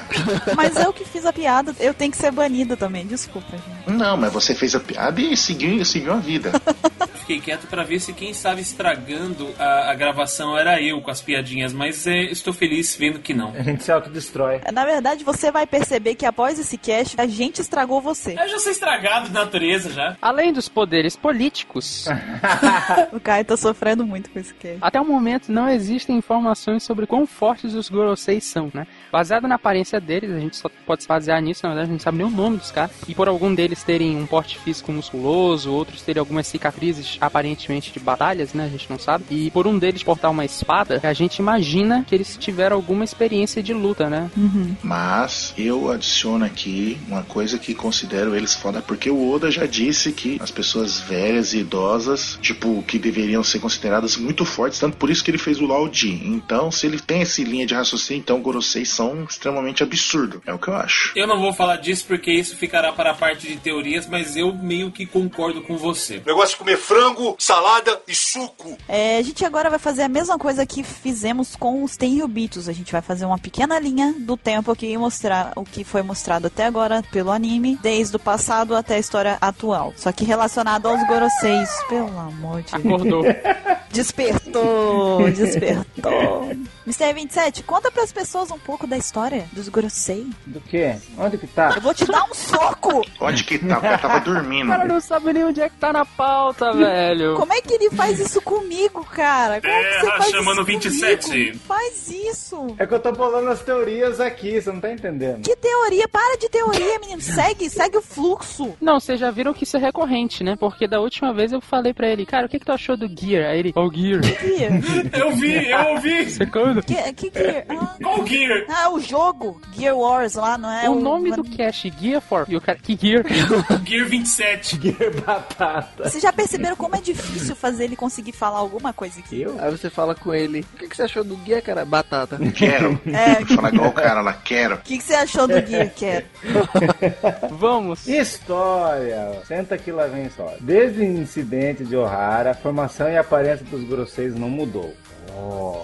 Spandan manipulou os Goroseis para que esses lhe dessem a autoridade necessária para procurar as plantas da arma lendária Pluton. Oh. Sim. Na saga de Skype, tivemos outro pitaco deles. Apareceram pela primeira vez discutindo sobre o encontro entre os Shanks e Barba Branca. Eles tentaram manter os dois afastados, mas falharam. Eles também conversaram sobre as ações do Crocodile em Alabasta e sua consequente expulsão do Chiquibukai. Mas 27 me diz uma coisa. Fale, querido mancebo. E Maryford, como é que foi isso? É, O Mr. 27 parece que tá lendo pra criança, assim, tá vendo? inclusive eu tô sentada com as pernas cruzadas e o pescoço de lado, assim, sabe? Perninha de índio. É. Pode contar mais, tio 27, tá muito legal. Após a Guerra dos The Best, eles reuniram para discutir a situação em que o mundo se encontrava. Eles falaram sobre Luffy ter se tornado uma grande ameaça e também mencionaram suas conexões com Garp e Dragon. Também discutiram como as novas vagas dos Chiquibukais deveriam ser preenchidas e decidiram observar o andamento das coisas para que pudessem encontrar uma pessoa com muita influência. Tio 27, tio 27. E o novo mundo? No novo mundo... Novo mundo? Sentiu a dificuldade. Pera aí que roscou. O cara travou, né? Deu lag. O ping tá muito alto. O sistema parou de funcionar. Ao tomar ciência da falsa saída do Flamengo do Chique do Cais, o almirante de frota Caino Parabururu diz que vai entrar em contato com os Goroseis para que possam discutir a situação. Eu não fiz nada, cara. Você tá vendo? A minha piada vocês zoaram que ela foi muito ruim, mas tá todo mundo agora gostando dela, né? Que fala do Frota, todo mundo lembra, né? Lógico, você vai abrir o leque. E Kitana, Kitana.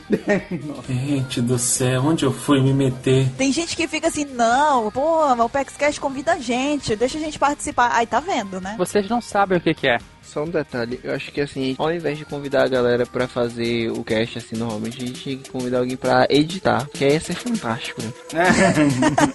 Ninguém aparecer, né? Ó o Caio, ó o Caio. Não, que meu trabalho só eu faço. Oh, olha com hack, hein?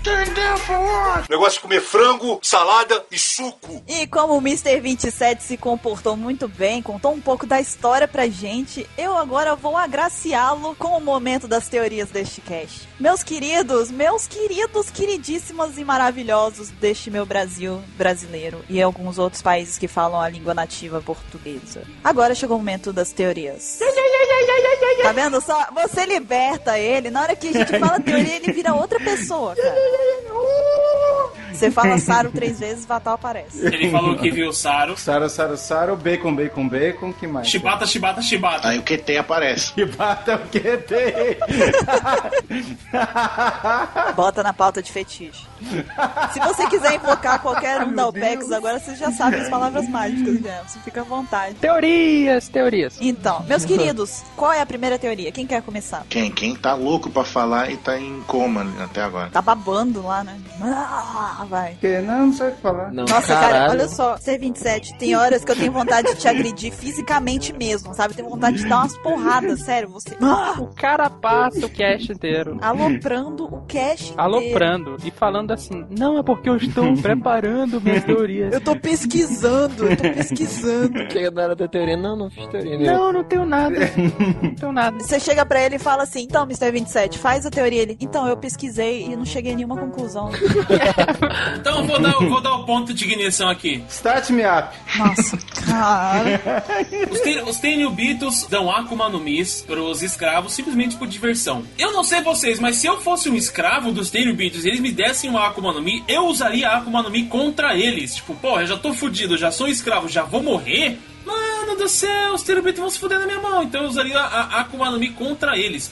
Eu acho que isso pode vir a acontecer em algum momento, sabe? Eles darem uma Akuma no Mi pra algum dos escravos, o escravo vai ter essa visão meio louca do tipo, já tô fudido, o que que é um peido pra quem tá cagado? E vai partir pra cima dos Tenryubitos e acabar gerando uma treta maligna. Sabe o que, que eu acho? Maligno. Eu acho que, na verdade, eles dão as Akuma no Mi depois que elas já foram comidas pela pessoa que realmente vai obter o poder, entendeu? Tipo Não, assim, eles dão um como. pedaço. Claro que tem, filho. Se, se você morde um pedaço, você ganha o poder. O restante que você comer só tem gosto de bosta. Então eles pegam Akumas no Mi que já foram usadas e dão pra eles comerem pra só comer merda, entendeu? Então, mas a boa Hancock ganhou os poderes da Reb Reb no Mi e pode transformar os outros em pedra. Ela poderia muito bem transformar todos os Tenryubitos em pedra. Hum, aí quer dizer então, Buru, que ela comeu merda. Não, filho, eu não tô falando que é com todos. Eles... Ah, tá, eles vão comprar todas as Akuma no Mi só pra dar pros, pros escravos? Sim, porque eles podem. Não faz sentido. É isso que eu tô falando, não faz Tanta sentido. coisa no mundo não faz sentido. A existência deles não faz sentido. Mas você tá tão zoeira, né, Chibata? Chibata!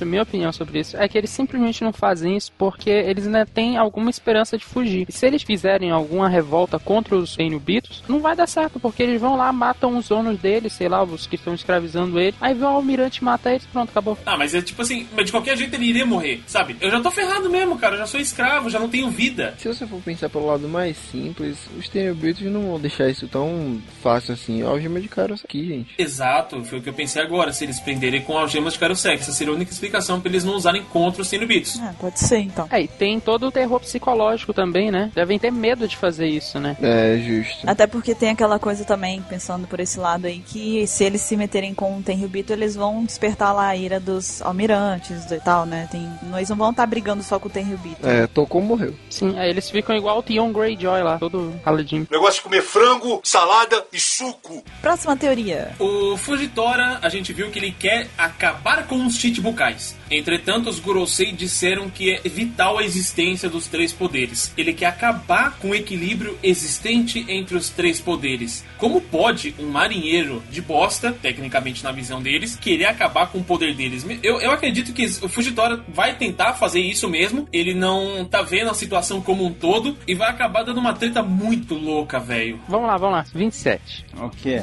Você acha que vai dar uma treta terrível o Fugitora lutar pra acabar com os Shichibukai? Sim. Essa foi finalmente a última participação do, do 27 no cast. Cara, tá difícil. Vamos fazer o seguinte, ninguém mais fala com ele. Mr. 27 tá indo dormir. A gente vai teorizar agora sem ele aqui. Vamos seguindo. Não. Então, então, não, não, agora você não vai falar. Ah, tá bom. Perdeu a vez, perdeu o turno falando. Foi namorar, perdeu o lugar. É, exato. Sabe quando tu manda um textão pra pessoa no Facebook que ela responde com tem que ver isso aí? É ele. Entendi. Eu faço isso, o cara me manda um texto gigante, eu falo, ah, depois eu leio, depois eu nem lembro de ler. Mas eu tento ler, eu juro. Mas não dá, eu chego na terceira linha eu tenho sono. O Fujitora, eu, na minha opinião, o que, que vai acontecer? Ele vai realmente querer fazer isso, ele vai chegar lá com o Puakaino, nosso amigão, o amigão da vizinhança, vai chegar pra ele, ô Fujitora, vamos acabar com esse negócio aí de, de Chichibukai que não tá com nada, tem umas outras ideias aí marota na, pintando aí. Mas o Akainu não é o braço direito do- dos caras. É, tá vendo? Ele interrompe os outros. Ele não fala nada, né? Mas aí quando os outros estão falando, ele... Ele só pergunta. Mas vai, fala, fala, fala. Então, vamos, vamos ter umas novas paradas pintando na web aí, uns novos, novos memes, vamos, vamos tirar o Chichibukai que não dá certo não. Aí o Akane vai falar o quê? Como é que é? É o quê, rapaz? vai dar um, vai matar, ou ele ou, ou alguém do governo mundial vai vir e vai matar brutalmente o Fujitora. E nessa vai ser um power-up, digamos assim, de motivação pro Kobe, né, que tá muito nhé, né, e o objetivo dele é se tornar um almirante de frota, né, e, e o Kobe, né, almirante de frota, né, tá bem distante um do outro, né. O Fujitora, pra ele conseguir fazer isso, ele te- teria que criar como se fosse uma revolução dentro da própria marinha, porque ele sozinho, velho. Então, ele vai querer, vai começar, tipo, digamos assim, reunir um pessoal que é contra. Só que no meio desse pessoal vai ter um espião do de alguém, entendeu? Falar, ó, o cara ali tá querendo fazer uma merda grande. Ah, aí ficaria foda. Talvez ele leve isso pro Conselho Mundial, de alguma forma, porque, por exemplo, a gente já tem um histórico aí com Alabasta de gente que não se dá muito bem com o Chichibukai, né? Boa. Já era uma boa motivação. Verdade, cara. Mas eu acho interessante isso porque a função da Marinha, em tese, é proteger os civis contra as maléficas coisas que os piratas fazem. E ele tá vendo que, como o Shichibukai, o pirata pode fazer o que quiser e foda-se, tem proteção da Marinha. Então não é bem assim que a banda toca. Ele entrou pra Marinha, pelo que eu pude entender, pra ajudar as pessoas que estavam em perigo, pra salvar os civis. E a situação que ele tá vendo que tá acontecendo lá em Dressrosa não é bem o que ele imaginou que seria. Então faz muito sentido, sim, ele querer acabar com isso. Só que eu acho que ainda vai dar muita merda. Porque, meu, ele vai bater de frente contra os Gorosei. E mesmo os caras sendo parecendo velhos, os caras devem ser fortes pra caralho, mano. Voltando no que eu falei, e adicionando o que tu falou agora, o rei Riku vai assumir o, o reinado, né, de Dressrosa, provavelmente. É o que a gente espera, né? Logicamente vai ser isso. E já vão ser pelo menos duas cadeiras ali defendendo o fim de Chichibu- do Chichibukai, que vai ser o de Alabasta e Dressrosa. Sim, só que vai ter um problema, por exemplo, o pessoal da Ilha das Mulheres. Eles vão ser a favor dos Chichibukais, porque elas estão protegidas por isso. É verdade. É. Ah, mas a Hancock sabendo onde tá o Ruff, todo mundo vai seguir o que o Ruff fizer. É, ela vai tocar o dane-se. Olha, onde, onde meu amor for, eu irei atrás. Mas o que eu tenho a dizer do Fujitora for se aliar com alguém, ele vai se aliar com o pessoalzinho que se reuniu lá em Goa lá. É com o Garp, com o Sengoku que estão agora instruindo os novos marinheiros. O Fujitora vai ser o primeiro almirante que vai apoiar eles. Será que o Green Bull também, aqui a gente não, não apareceu ainda, mas ele pode vir a ficar do lado do, do Fujitora nesse quesito de acabar com os Chichibukais. Pelo que o SBS falou, um zomba e outro é contra. O que zomba vai ser o Ryukugyu lá, o, se, o Green Bull lá. Aí seria interessante. Uhum. Ah, e pode ser, tipo, eles e falam, olha só, olha só, vocês estão protegendo os piratas, os piratas estão, ai, que bosta, olha que não sei o que lá. Acho que vai ser um fanfarrão ele. É, vai ser o cara zoeiro, mas então, se a gente for levar mesmo pelo lado da zoeira, tem mais propensão dele ficar ao lado do Fujitora do que do Akainu. E o Kizaru nessa história toda, hein? Ele só fica lá de boa, não liga? Kizaru fica só de boa, tipo, dane-se, só no mosh mosh. Não, na verdade, acho que do Akainu isso. Exato. Ah, mas se a gente fosse ter uma guerra entre eles, seria de um lado Kizaru e o Akainu, Green Bull, tipo, foda-se, tô aqui só observando. O Fujitora do outro lado com um monte de nego. Provavelmente o Aokiji se juntaria com o Fujitora, já que ele não concorda com o modelo de governo criado pelo Akainu. Tendo o Aokiji, provavelmente os revolucionários se aliariam também com o Fujitora, mas não só pra acabar com os Chichibukais, mas pra derrubar toda a marinha e remodelar a marinha, porque a gente vê que os revolucionários eles não querem destruir o governo mundial, eles querem acabar o modo como eles agem. Por isso que eu disse num, num vídeo atrás que seria interessante se eles colocassem no Conselho Mundial todas as informações que eles reuniram no Conselho, pra expor o governo mundial e acabar com esse monte de coisa que a gente vê os Tenryubits que podem matar as pessoas e fazer um monte de coisa e o pessoal tem que ficar quieto e falar, porra, que, governo é esse? Se é o governo pra quem tem dinheiro, não, não é assim que funciona. Então eles poderiam expor pra todos os reinos a podridão do governo, a podridão dos Tenryubitos, gerando assim um conflito entre os reinos e aí faria aliados e aí teria a, a guerra marota muito louca aí. E eu vendo o Cass, Você pode perceber uma coisa, que a preocupação do governo mundial é fazer com que a Marinha, os Shikkibukais e os Yokons fiquem se tratando. Enquanto tiver os três ali, ninguém vai conseguir chegar neles. Enquanto tiver cada pilastra sólida, firme, ele, o, o que é interesse dele é que fica os três se auto-brigando para que ninguém chegue neles. Então ninguém se preocupa em saber a verdade que é o Gorosei, então pra eles tá bem cômodo. É por isso que eu acho que seria interessante os revolucionários exporem o governo mundial, porque aí a quebraria pelo menos um desses três pilares e aí a treta ia ficar louca. E também tem o a CP9, que pelo que a gente pode ver, os caras que saem no governo mundial tem um outro exército, que é o do Kong. O Kong lá ele é o comandante-chefe das forças do governo mundial. Tipo, tem a marinha no mar e eles são a força de terra. Militar, como que é, como que se diz, né? Marinha, mar, exército, terra e aeronáutica. O dia que chegar, acabar a marinha, Yoko, tudo Shikibukai, daí vai ter que bater de frente com essa turma aí. Mas o que é interessante é que se eles forem bater de frente com o Gorosei, eu já vou puxar o gancho para uma terceira teoria minha aqui.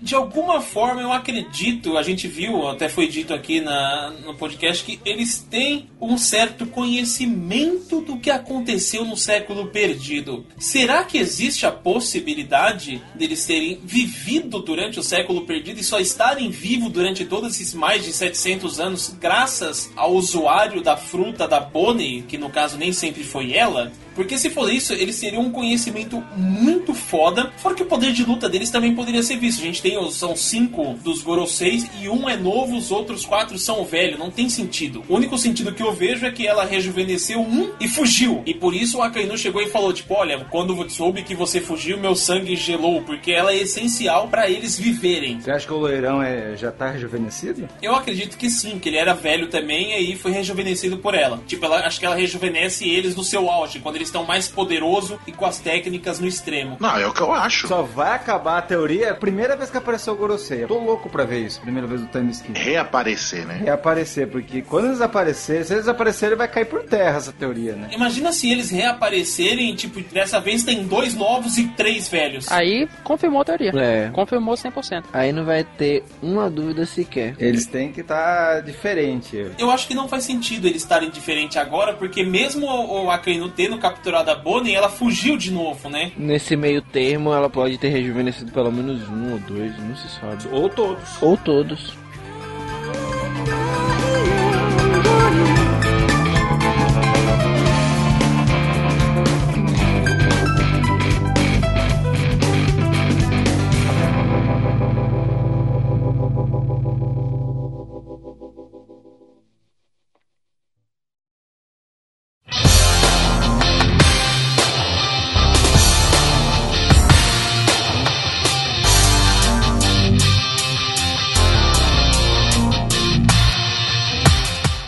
Somado a isso dos Guroseis e tal da Bonnie, aquela coisa que você tava falando em relação à bandeira, a simbologia da bandeira e dos mares, tem alguma coisa relacionada a isso? Porque a bandeira tem cinco bolinhas, né? Sim. E elas representam os cinco oceanos do reino de One Piece. Certo. Sabe que cada Gorosei é responsável por um oceano? Olha, interessante. Será que cada Gorosei veio de uma região diferente? Olha, mais interessante aí, o negócio tá ficando bom. Um veio do East Blue, North Blue. Então, muita gente fala que aquilo representa a área onde o governo mundial é presente, né? A parte central seria a Grand Line, que é onde ele é mais presente, e as bolinhas laterais são as partes dos outros mares. Mas, cara, a gente vê que no Novo Mundo o governo mundial quase não tem presença. Então não faria sentido essa teoria. Eu acho que essa da ligação com os Gorosei ficaria mais interessante. Essa simbologia não se encaixaria melhor se fossem as linhas, porque aí tem uma linha cruzando a outra, uma é a headline, a outra é a grand line. Pode ser também. E cruz, cruz lembra deuses, eles podem ser, sei lá, toda a simbologia. Um é Gandhi, outro é- representa coisas religiosas. É, tem essa simbologia porque a, a- a- você colocar cruz, ela representa a divindade. Então eles podem estar colocando, estamos acima de todo mundo, somos os deuses do mundo. E daí a gente volta pra uma coisa que a gente sempre bate em todos os casts quando a gente fala dele. Cara, nada me tira da cabeça que lá em Thriller Bark,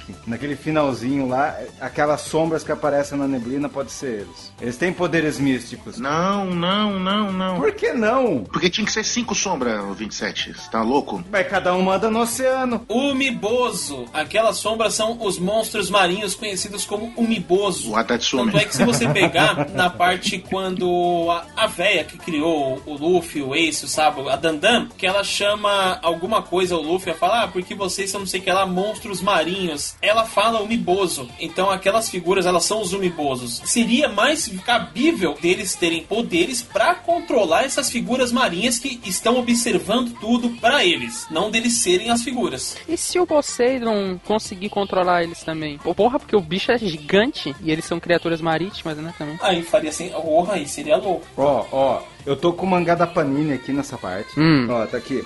A névoa branca continua espessa, nebulosa e sombria, ocultando olhos tenebrosos à espreita, como se fosse um véu sobre o rosto de um morto. Então, olha o tenebroso à espreita. Pode tipo, eles estão vigiando tudo que tá acontecendo pro pessoal. Pior que eu pesquisei aqui o, o Miboso no Google e a imagem é igualzinha mesmo. Mas o Miboso é o Adatsumi. No mundo de One Piece já foi revelado. Não, o Adatsumi não é o Miboso. Pra mim, ele tem a ver com ele, porque eles são meio onipresentes, eles conseguem sacar o que tá acontecendo em todo lugar. Negócio de comer frango, salada e suco. Posso soltar uma teoria aqui agora, então? Hum, claro. Estou permitido? Liberado. Tá liberado. Então, como eu já comentei, pra mim não é uma teoria, pra mim é uma certeza, até que se prove o contrário, que o tesouro nacional que os Tenryubits têm é alguma coisa relacionada com o século perdido, algo muito grande. O tesouro nacional é o Kiko. É, é, é, é, parabéns.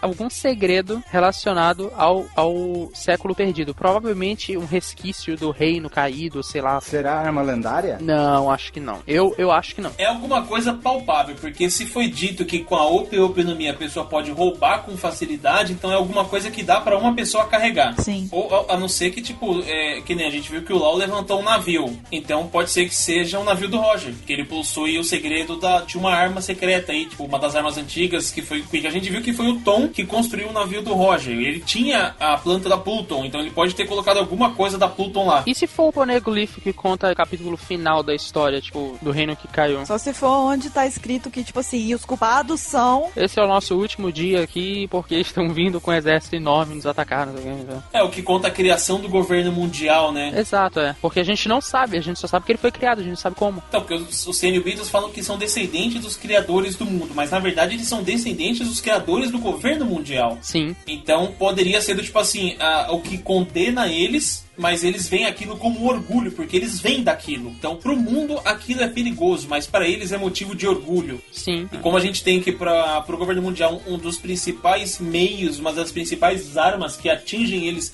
é o conhecimento e a informação, tanto é que Nico Robin foi caçada há anos por causa disso, faria muito mais sentido do que qualquer coisa que a gente já disse, essa teoria do Poneglyph. E o lance de os Tenryubits eles estão protegidos pelo governo mundial? Que ligação pode ter? Eu acho que é só pra criar aparência. Eu acho que é que nem tipo, Ketei comentou outro dia sobre o fato de, se você for comparar com a Rainha Elizabeth lá na Inglaterra, tipo, o peso dela, politicamente falando, não é grande. Ela só tá ali como uma figura representativa da monarquia. Isso. Ela não tem nenhum. Representar a realeza ali. Não precisa nem, nem, nem pra questão da Rainha Elizabeth. Você vê a própria Dilma aqui no Brasil mesmo. Ela é uma marionete. Quem manda mesmo são os deputados e senadores. Então eu acho que isso daí pode ser aplicado aos Tenryubitos, entendeu? Porque eles estão ali, na verdade, como. Sei lá, eles são como se fossem crianças mimadas, só, tipo, aproveitando da, da riqueza, que, do poder que eles têm, É. enquanto os adultos realmente fazem o serviço, entendeu? O pior é que você realmente vê em todo esse filme de história, tipo, tirando o da Ilha dos Tritões, Já uma. exceto ele, você não vê nenhum Tirubito tomando uma decisão importante no mangá. Ah, eu acho que talvez o pai do Doflamingo fosse um pouco mais consciente deles ali, né? Verdade, verdade. O Saint Romin. Romin.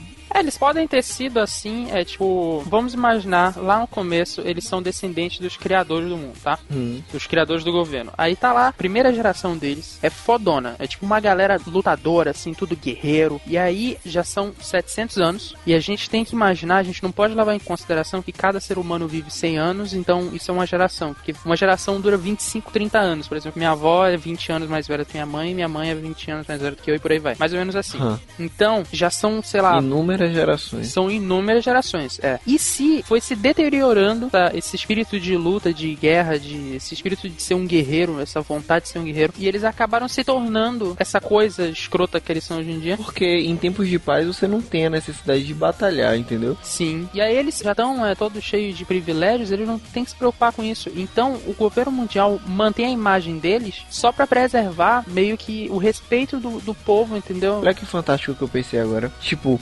inicialmente esse reino, que no caso era os Teriubitos, ele com o passar dos anos ele foi dividido. E no caso assim, uma parte se tornou os Teriubitos e a outra parte poderia ter se tornado Gorosei, entendeu? Só que não faria muito sentido, porque no caso do Gorosei não, não são famílias, só são pessoas específicas. Até onde a gente sabe, né? É, até onde a gente sabe. Mas lembrando que dessa parte que o, o Mr. Kai estava falando, das gerações, te lembra mais uma vez da referência que existe com os Old Money, que era aquele povo que ficava é, usufruindo da fama, da riqueza, da realeza, por assim dizer, pelos feitos dos seus antepassados. Então, se há essa, essa comparação, essa, essa referência, né, a gente pode ver aí também no Tenryubito, eles fazendo uso da, das conquistas dos antepassados deles, na verdade. É, em resumo, é basicamente isso mesmo. Eles estão vivendo ao custo da primeira geração, que foi uma geração foda, assim, de Tenryubitos. Não, foi uma geração foda, porque se a gente for levar em consideração todas as teorias, foi a geração que derrubou o governo antigo, né? Sim. Porque existia um governo no século perdido que foi derrubado por essas 20 famílias, né, no caso, e que tomaram a posse e viraram antepassados dos Tenryubitos. Então eles tinham que ser fodas. É, isso faria até sentido, por exemplo, com o próprio Cobra, né? Porque o Cobra, ele não é... Ele também é um Tenryubito, né? Quer dizer, ele também é um dos reinos criadores, e ele não virou escroto como um Tenryubito é, né? Porque ele tá em um outro ambiente, ele tá em outro... Outro mundo. Outro mundo, é. Então, mas é porque os Tenubitos ficaram escrotos, porque eles foram no, no morar em Maria de Joa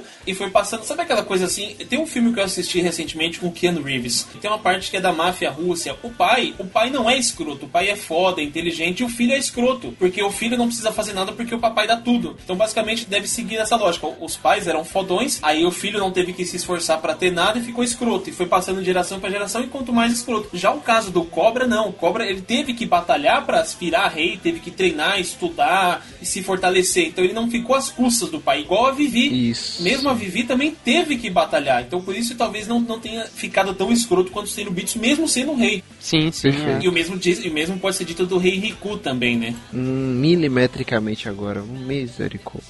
Tá, A gente falou bastante sobre isso também durante o século, século durante o cast de sobre o século perdido, né? A gente especulou isso também. Só que lá a gente foi por uma outra vertente. Considerou que eles eram merdas e fila da putas desde aquela época, entendeu? E tipo, você viu mais como tipo fantoche mesmo, É, entendeu? já eu acho que eles são a representação até da, da deterioração do governo. Vai ver, na época que eles criaram, vai ver o reino antigo era até era negativo, era uma coisa que ia realmente causar mal ao mundo. Eu já não acho isso. Já acho exatamente o contrário. Era, não, eu, eu pensei, eu pensei um pouco desse ponto de do Mr. Caio. Porque assim, sempre existe os dois lados da moeda. Que sim, tem os dois lados da moeda, mas só que não faria sentido com o que vocês mesmos falaram. Que, tipo, eles se juntaram pra derrotar o reino, que poderia ser um, beleza. Mas só que se os velhos do governo mundial são rejuvenescidos desde aquela época e, e eles são filha da puta hoje, uma pessoa é filha da puta e ponto. Ela não se torna filha da puta. É isso é inerente da pessoa, entendeu? Me prove que o Gorosei é fila da puta. Ah, matar uma pessoa porque busca conhecimento? Interessante. E se esse conhecimento for perigoso realmente para a humanidade? Matar uma pessoa, não. Destruir um reino inteiro. Porque uma pessoa buscou conhecimento. E se para a humanidade o que Ohara sabia fosse realmente perigoso para toda a humanidade? Tá vendo aí? Você não tem palavra para provar isso. Na verdade, eu acredito que o perigo não é pro mundo todo, é mais pra questão do governo. Que a gente pode ter visto na, na parte quando a a Robin foi presa, que foi dito que ela tem o conhecimento pra ativar uma das armas antigas. E se ela for ativar uma das armas antigas, ela vai lutar contra quem? Contra o governo mundial, é óbvio. Então ela tem a capacidade de destruir o mundo, sim. Mas eu acho que primeiramente destruiria o governo, e isso é o que eles mais temem. O governo mundial ele tá pouco se lixando o que acontece com os outros reinos e com o mundo em si. Eles querem manter o status quo. Eles querem se manter no poder.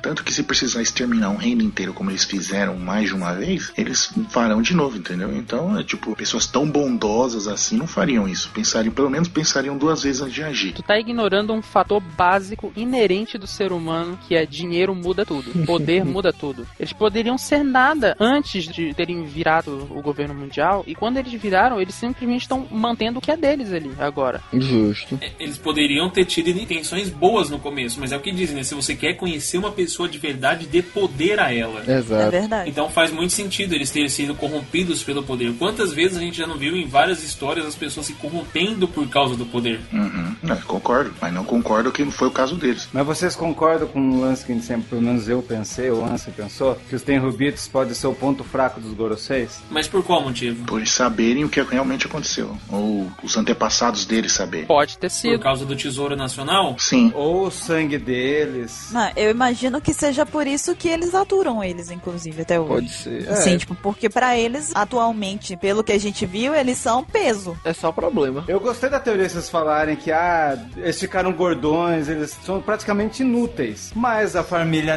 Nefertari tá boa ainda. Porque eles decidiram sair. Por- Talvez a Vivi seja a única que pode enfrentar eles lá na saga final. Mas com a família Nefertari, eu acho que, tipo assim, eles, beleza, é como eu até falei no, no cast, acho que do século perdido, que como os Nefertari ficaram de fora, eu não acho que ainda assim eles não são vigiados, entendeu? Por exemplo, na verdade eu acho que em cima deles deve ter todo tipo de espião do governo infiltrado lá vigiando eles. Por quê? Eles são a maior ameaça do governo. Que eles são a família que esteve Se lá. eles morressem, seria ótimo. É, tipo, porque eles estão lá, igual você falou, a, a Vivi poderia ser a, a maior voz ali no, no- Poderia bater de frente, porque ela conhece e não tá envolta lá com as outras famílias, os outros têm Rio Beats. A gente conhece, não, a gente debateu isso, outra vez até você tirou sal desse ponto, que tipo, que eles têm o conhecimento, mas eles não sabem ler o poneglyph. Não, não, não. Eu falei que ela não tá lá no meio deles, dos Tenryubito. Ah, sim, sim. sim. Mas o que eu quero dizer é que, tipo assim, o fato da família Nefertari estar fora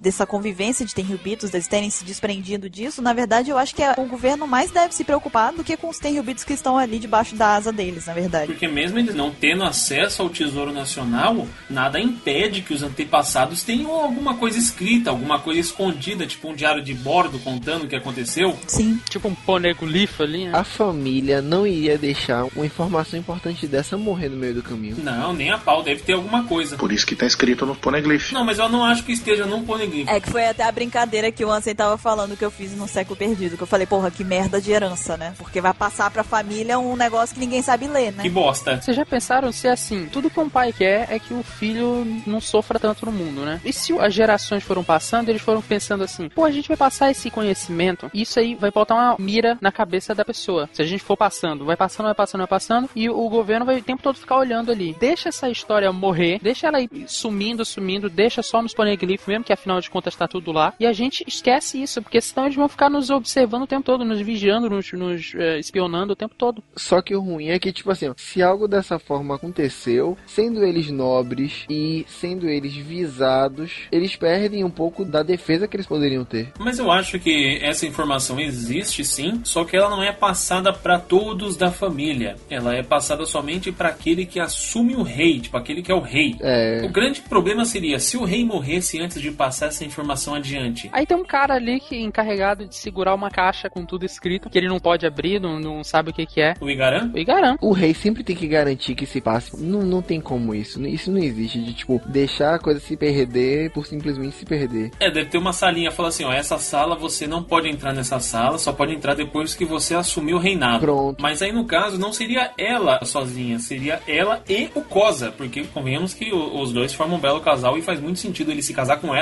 e ele se tornar o rei e ela a rainha. Então ambos teriam conhecimento sobre a história do século perdido e o Cosa, como a gente viu que ele é uma pessoa que é justa, ele luta por tudo, inclusive ele bateu de frente com o reino para salvar o pessoal, ele pode tentar fazer alguma coisa contra o governo e aí vai dar uma bosta. Justo, justo. É interessante tudo que a gente tá falando, mas só que eu acho que a gente tá focando num ponto que não deveria ser focado. Tipo, beleza, eles são da família dos fundadores lá, não sei o quê, mas se já que eles, eles não quiseram virar o Tenryubito lá e pra Marijô, tudo, já que eles são um problema, por que não extermina eles logo de uma vez? Por causa do tesouro. Então, é o que seria esse tesouro? Que do motivo que, na, eles não quiserem vir pra cá, vamos lá, vamos matar eles, foda-se, mata todo mundo, acabou. Vai ver, foi um acordo do tipo assim, ó, foi o seguinte, ó, a gente não vai pra lá, só que a gente não vai atrapalhar a vida de vocês e vocês não vão fazer nada com a gente. A gente vai ficar em paz aqui e vocês vão ficar lá. O dia que a gente fizer alguma coisa contra vocês, vocês podem acabar com a nossa família. E o dia que vocês fizerem alguma coisa com a nossa família, nós também iremos contra você. Então cada um vive na sua, todo mundo ok, a vida que segue. Lembrando que eles vivem de imagem. E aí, se um dia cai uma família inteira que fundou o governo mundial, vai virar notícia. Mas quase caiu a do, do Flamengo, a Don Quixote quase caiu. É, pior que é mesmo. Eu gostei dessa análise aí. Eles abdicaram, né? É diferente. E eles se importarem em ajudar eles? Não. É isso que a gente não sabe. O motivo de por que, que já que qualquer família, se, se quiser deixar de ser Tenryubito, pode deixar de ser e vira descartável, por que, que não simplesmente mataram e esquecia uma dor de cabeça a menos pra eles, entendeu? E isso que é um mistério. Só se por algum motivo a família Nefertari teve um papel principal na construção do governo mundial. Tipo, eles foram a linha de frente. Pode ser. E outra coisa, se a gente tá falando da família Nefertari do passado, a gente tá considerando que, é como ele estava falando agora, foram os antigos que lutaram e que tiveram um papel. Então, aquelas famílias, elas tinham uma certa ligação. Então, foi uma escolha da família Nefertari não se juntar a eles naquela época, não sei quantos anos atrás, 700 anos atrás. 800. Pronto, 800 anos atrás que seja. Não era interessante para eles porque, assim, eles tinham uma ligação, eles tinham a aliança deles e pela lealdade não, não havia necessidade de se destruírem. Acho que no fim é Vivi e o do Flamengo vão ajudar nisso. Eita porra. Se o Flamengo sair vivo. Ajudar no quê? A derrubar o governo mundial. Se o do Flamengo sair vivo. O do Flamengo é certeza que ele não tá nem aí pra nada disso. Não, ele odeia o governo, ele odeia tudo os tem Rubi. Ele quer o caos. É, o momento que ele tiver oportunidade. Uma vez ele seja um coringa lá, tá lá, Vivi, só depende dela, não consegue, pode aparecer o do Flamengo pra ajudar. Pode até ser. Modo coringão. É, né? Joker, né? Então, mas vocês estão esquecendo que a única, não é a única família real que, digamos assim, apoia o Luffy, né? Tem o Dalton que virou rei, ele já é aliado, o rei Riku. Mas daí seria as famílias que foram deixadas, né? O rei Riku, com certeza vai virar amigo do Luffy depois de salvar o reino dele, o rei Neptune, e também o rei Elisabelo lá, que falou que o reino de Prodence... E a Marinha rapou. Exato, entendeu? Ele tá fazendo aliados de pouquinho em pouquinho, cara. Isso que é foda. E o legal é que o governo mundial não tá se ligando disso. Ah, mas eu tenho certeza que o governo tá sabendo disso. A cabeça do Luffy tá aí é muito mais valiosa. Tá aí uma sugestão que eu deixo para o próximo podcast, né? A alianças do Luffy para a guerra final. We fight together.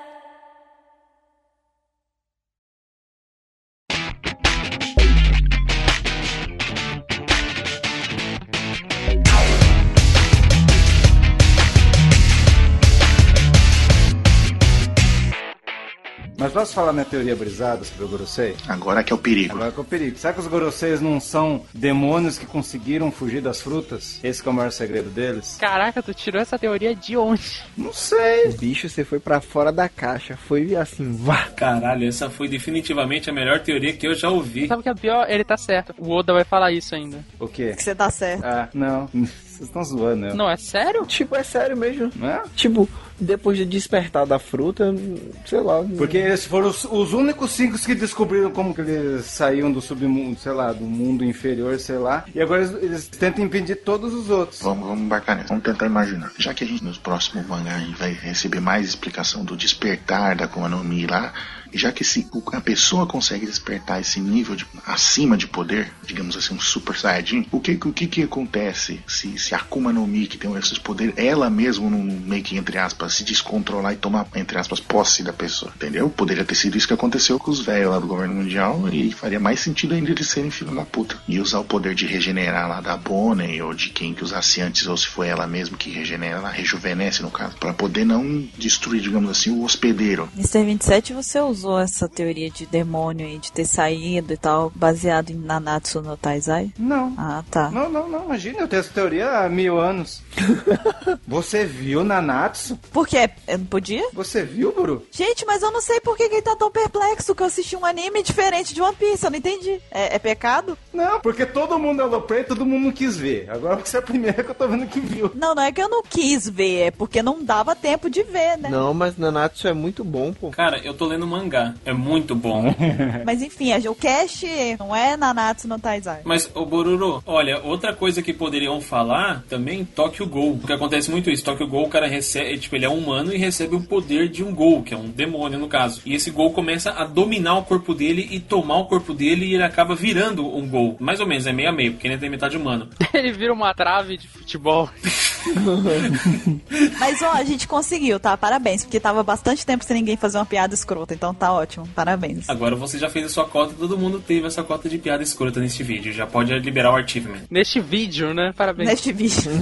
tá sabendo, tá sabendo bem do que que tá participando, tá? É a força do hábito. São mais de 500 vídeos gravados, eu já tenho costume já. É, mas sim, não sei, eu acho que essa daí já foge um pouco demais da minha capacidade de viajar. Eu acho que. Seria o mesmo conceito, tipo, a pessoa que recebe poderes demoníacos e é possuído por eles. Ah, eu não sei não. Sinceramente, pra falar a verdade, eu não sei se ele seria um demônio que saiu da Akuma no Mi, não. Acho que ia ser meio demais, assim. Não, não é um demônio que saiu da Akuma no Mi, é o poder que se descontrolou. Ah, mas é meio estranho, porque olha só, o cara come a Akuma no Mi, ele adquire o poder do demônio. Então, querendo ou não, o demônio já tá no corpo da pessoa. Tanto é que ela, se ela cai na água, ela não nada. Mas está contido, porque a pessoa usa o poder quando quer. Eu acho que, eu não sei, acho que ia ser demais. Eu não sei se, se faz tanto sentido, não. E aí, Bururu, qual a sua teoria? Tem uma teoria? Ah, tem, eu tenho teoria pra caramba mesmo. Eu sou uma pessoa que eu tenho tantas, assim. Daí todo mundo só fala da teoria da Buru. Não, vai falar se você contrariar ela. É, eu não tenho teoria não, filho, de disso aí. Tem não. Negócio de comer frango, salada e suco. Então, esse foi o nosso Apex Cash sobre os Gorosei, sobre os Tenryubito. Espero que a gente tenha contribuído com algumas informações pra vocês e algumas teorias. E deixem nos comentários o que, que vocês acharam a respeito delas. Mandem e-mail pra gente. Espero que vocês tenham gostado. Eu agradeço a presença do Felipe. Se quiser voltar mais vezes, já está convidado. Quiser deixar um recado pro pessoal aí agora, fique à vontade também, quem tá escutando. Eu queria agradecer pelo convite, com certeza espero participar mais vezes. E como um fã de One Piece, quero agradecer vocês pelo trabalho que vocês fazem, pela dedicação que vocês têm. Apesar de vocês serem fãs também, vocês parecem meio que uma empresa, mas vocês não agem como empresa. Eu acho isso muito foda. Eu me identifico muito com a OPEX e acho que muita gente que tá ouvindo também se identifica. Por isso que ela cresceu do jeito que cresceu, bugnou muito foda. Eu achei isso legal, estava precisando acontecer. E eu quero pedir que todo mundo participe mais da OPEX, participe mais dos outros canais, converse, vamos debater One Piece, porque é isso que a gente tem que fazer, né? Eu vi uma frase no Omelete TV e eu vou parafrasear. Se nós não teorizarmos as coisas brisadas, que tipo de fã seríamos? Então é isso, vamos teorizar igual a gente fez aqui. Falem suas teorias nos comentários, conheçam lá o meu canal que está na descrição e muito obrigado pelo convite. Precisarem de mim, só chamar. Conheço alguém que vai tatuar essa frase nas costas, né? No Ser 27. Então, a gente vai ficando por aqui. É, até semana que vem e tchau. Sayonara! Até. Falou. Bye. Tchau.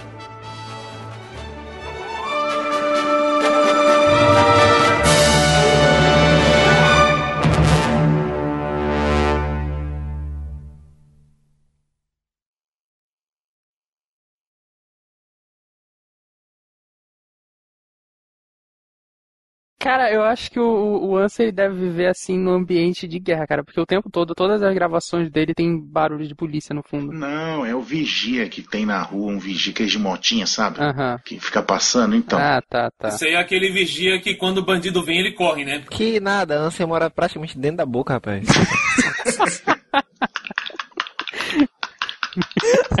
Dentro da boca de traficante foi foda, velho. Ai, ai.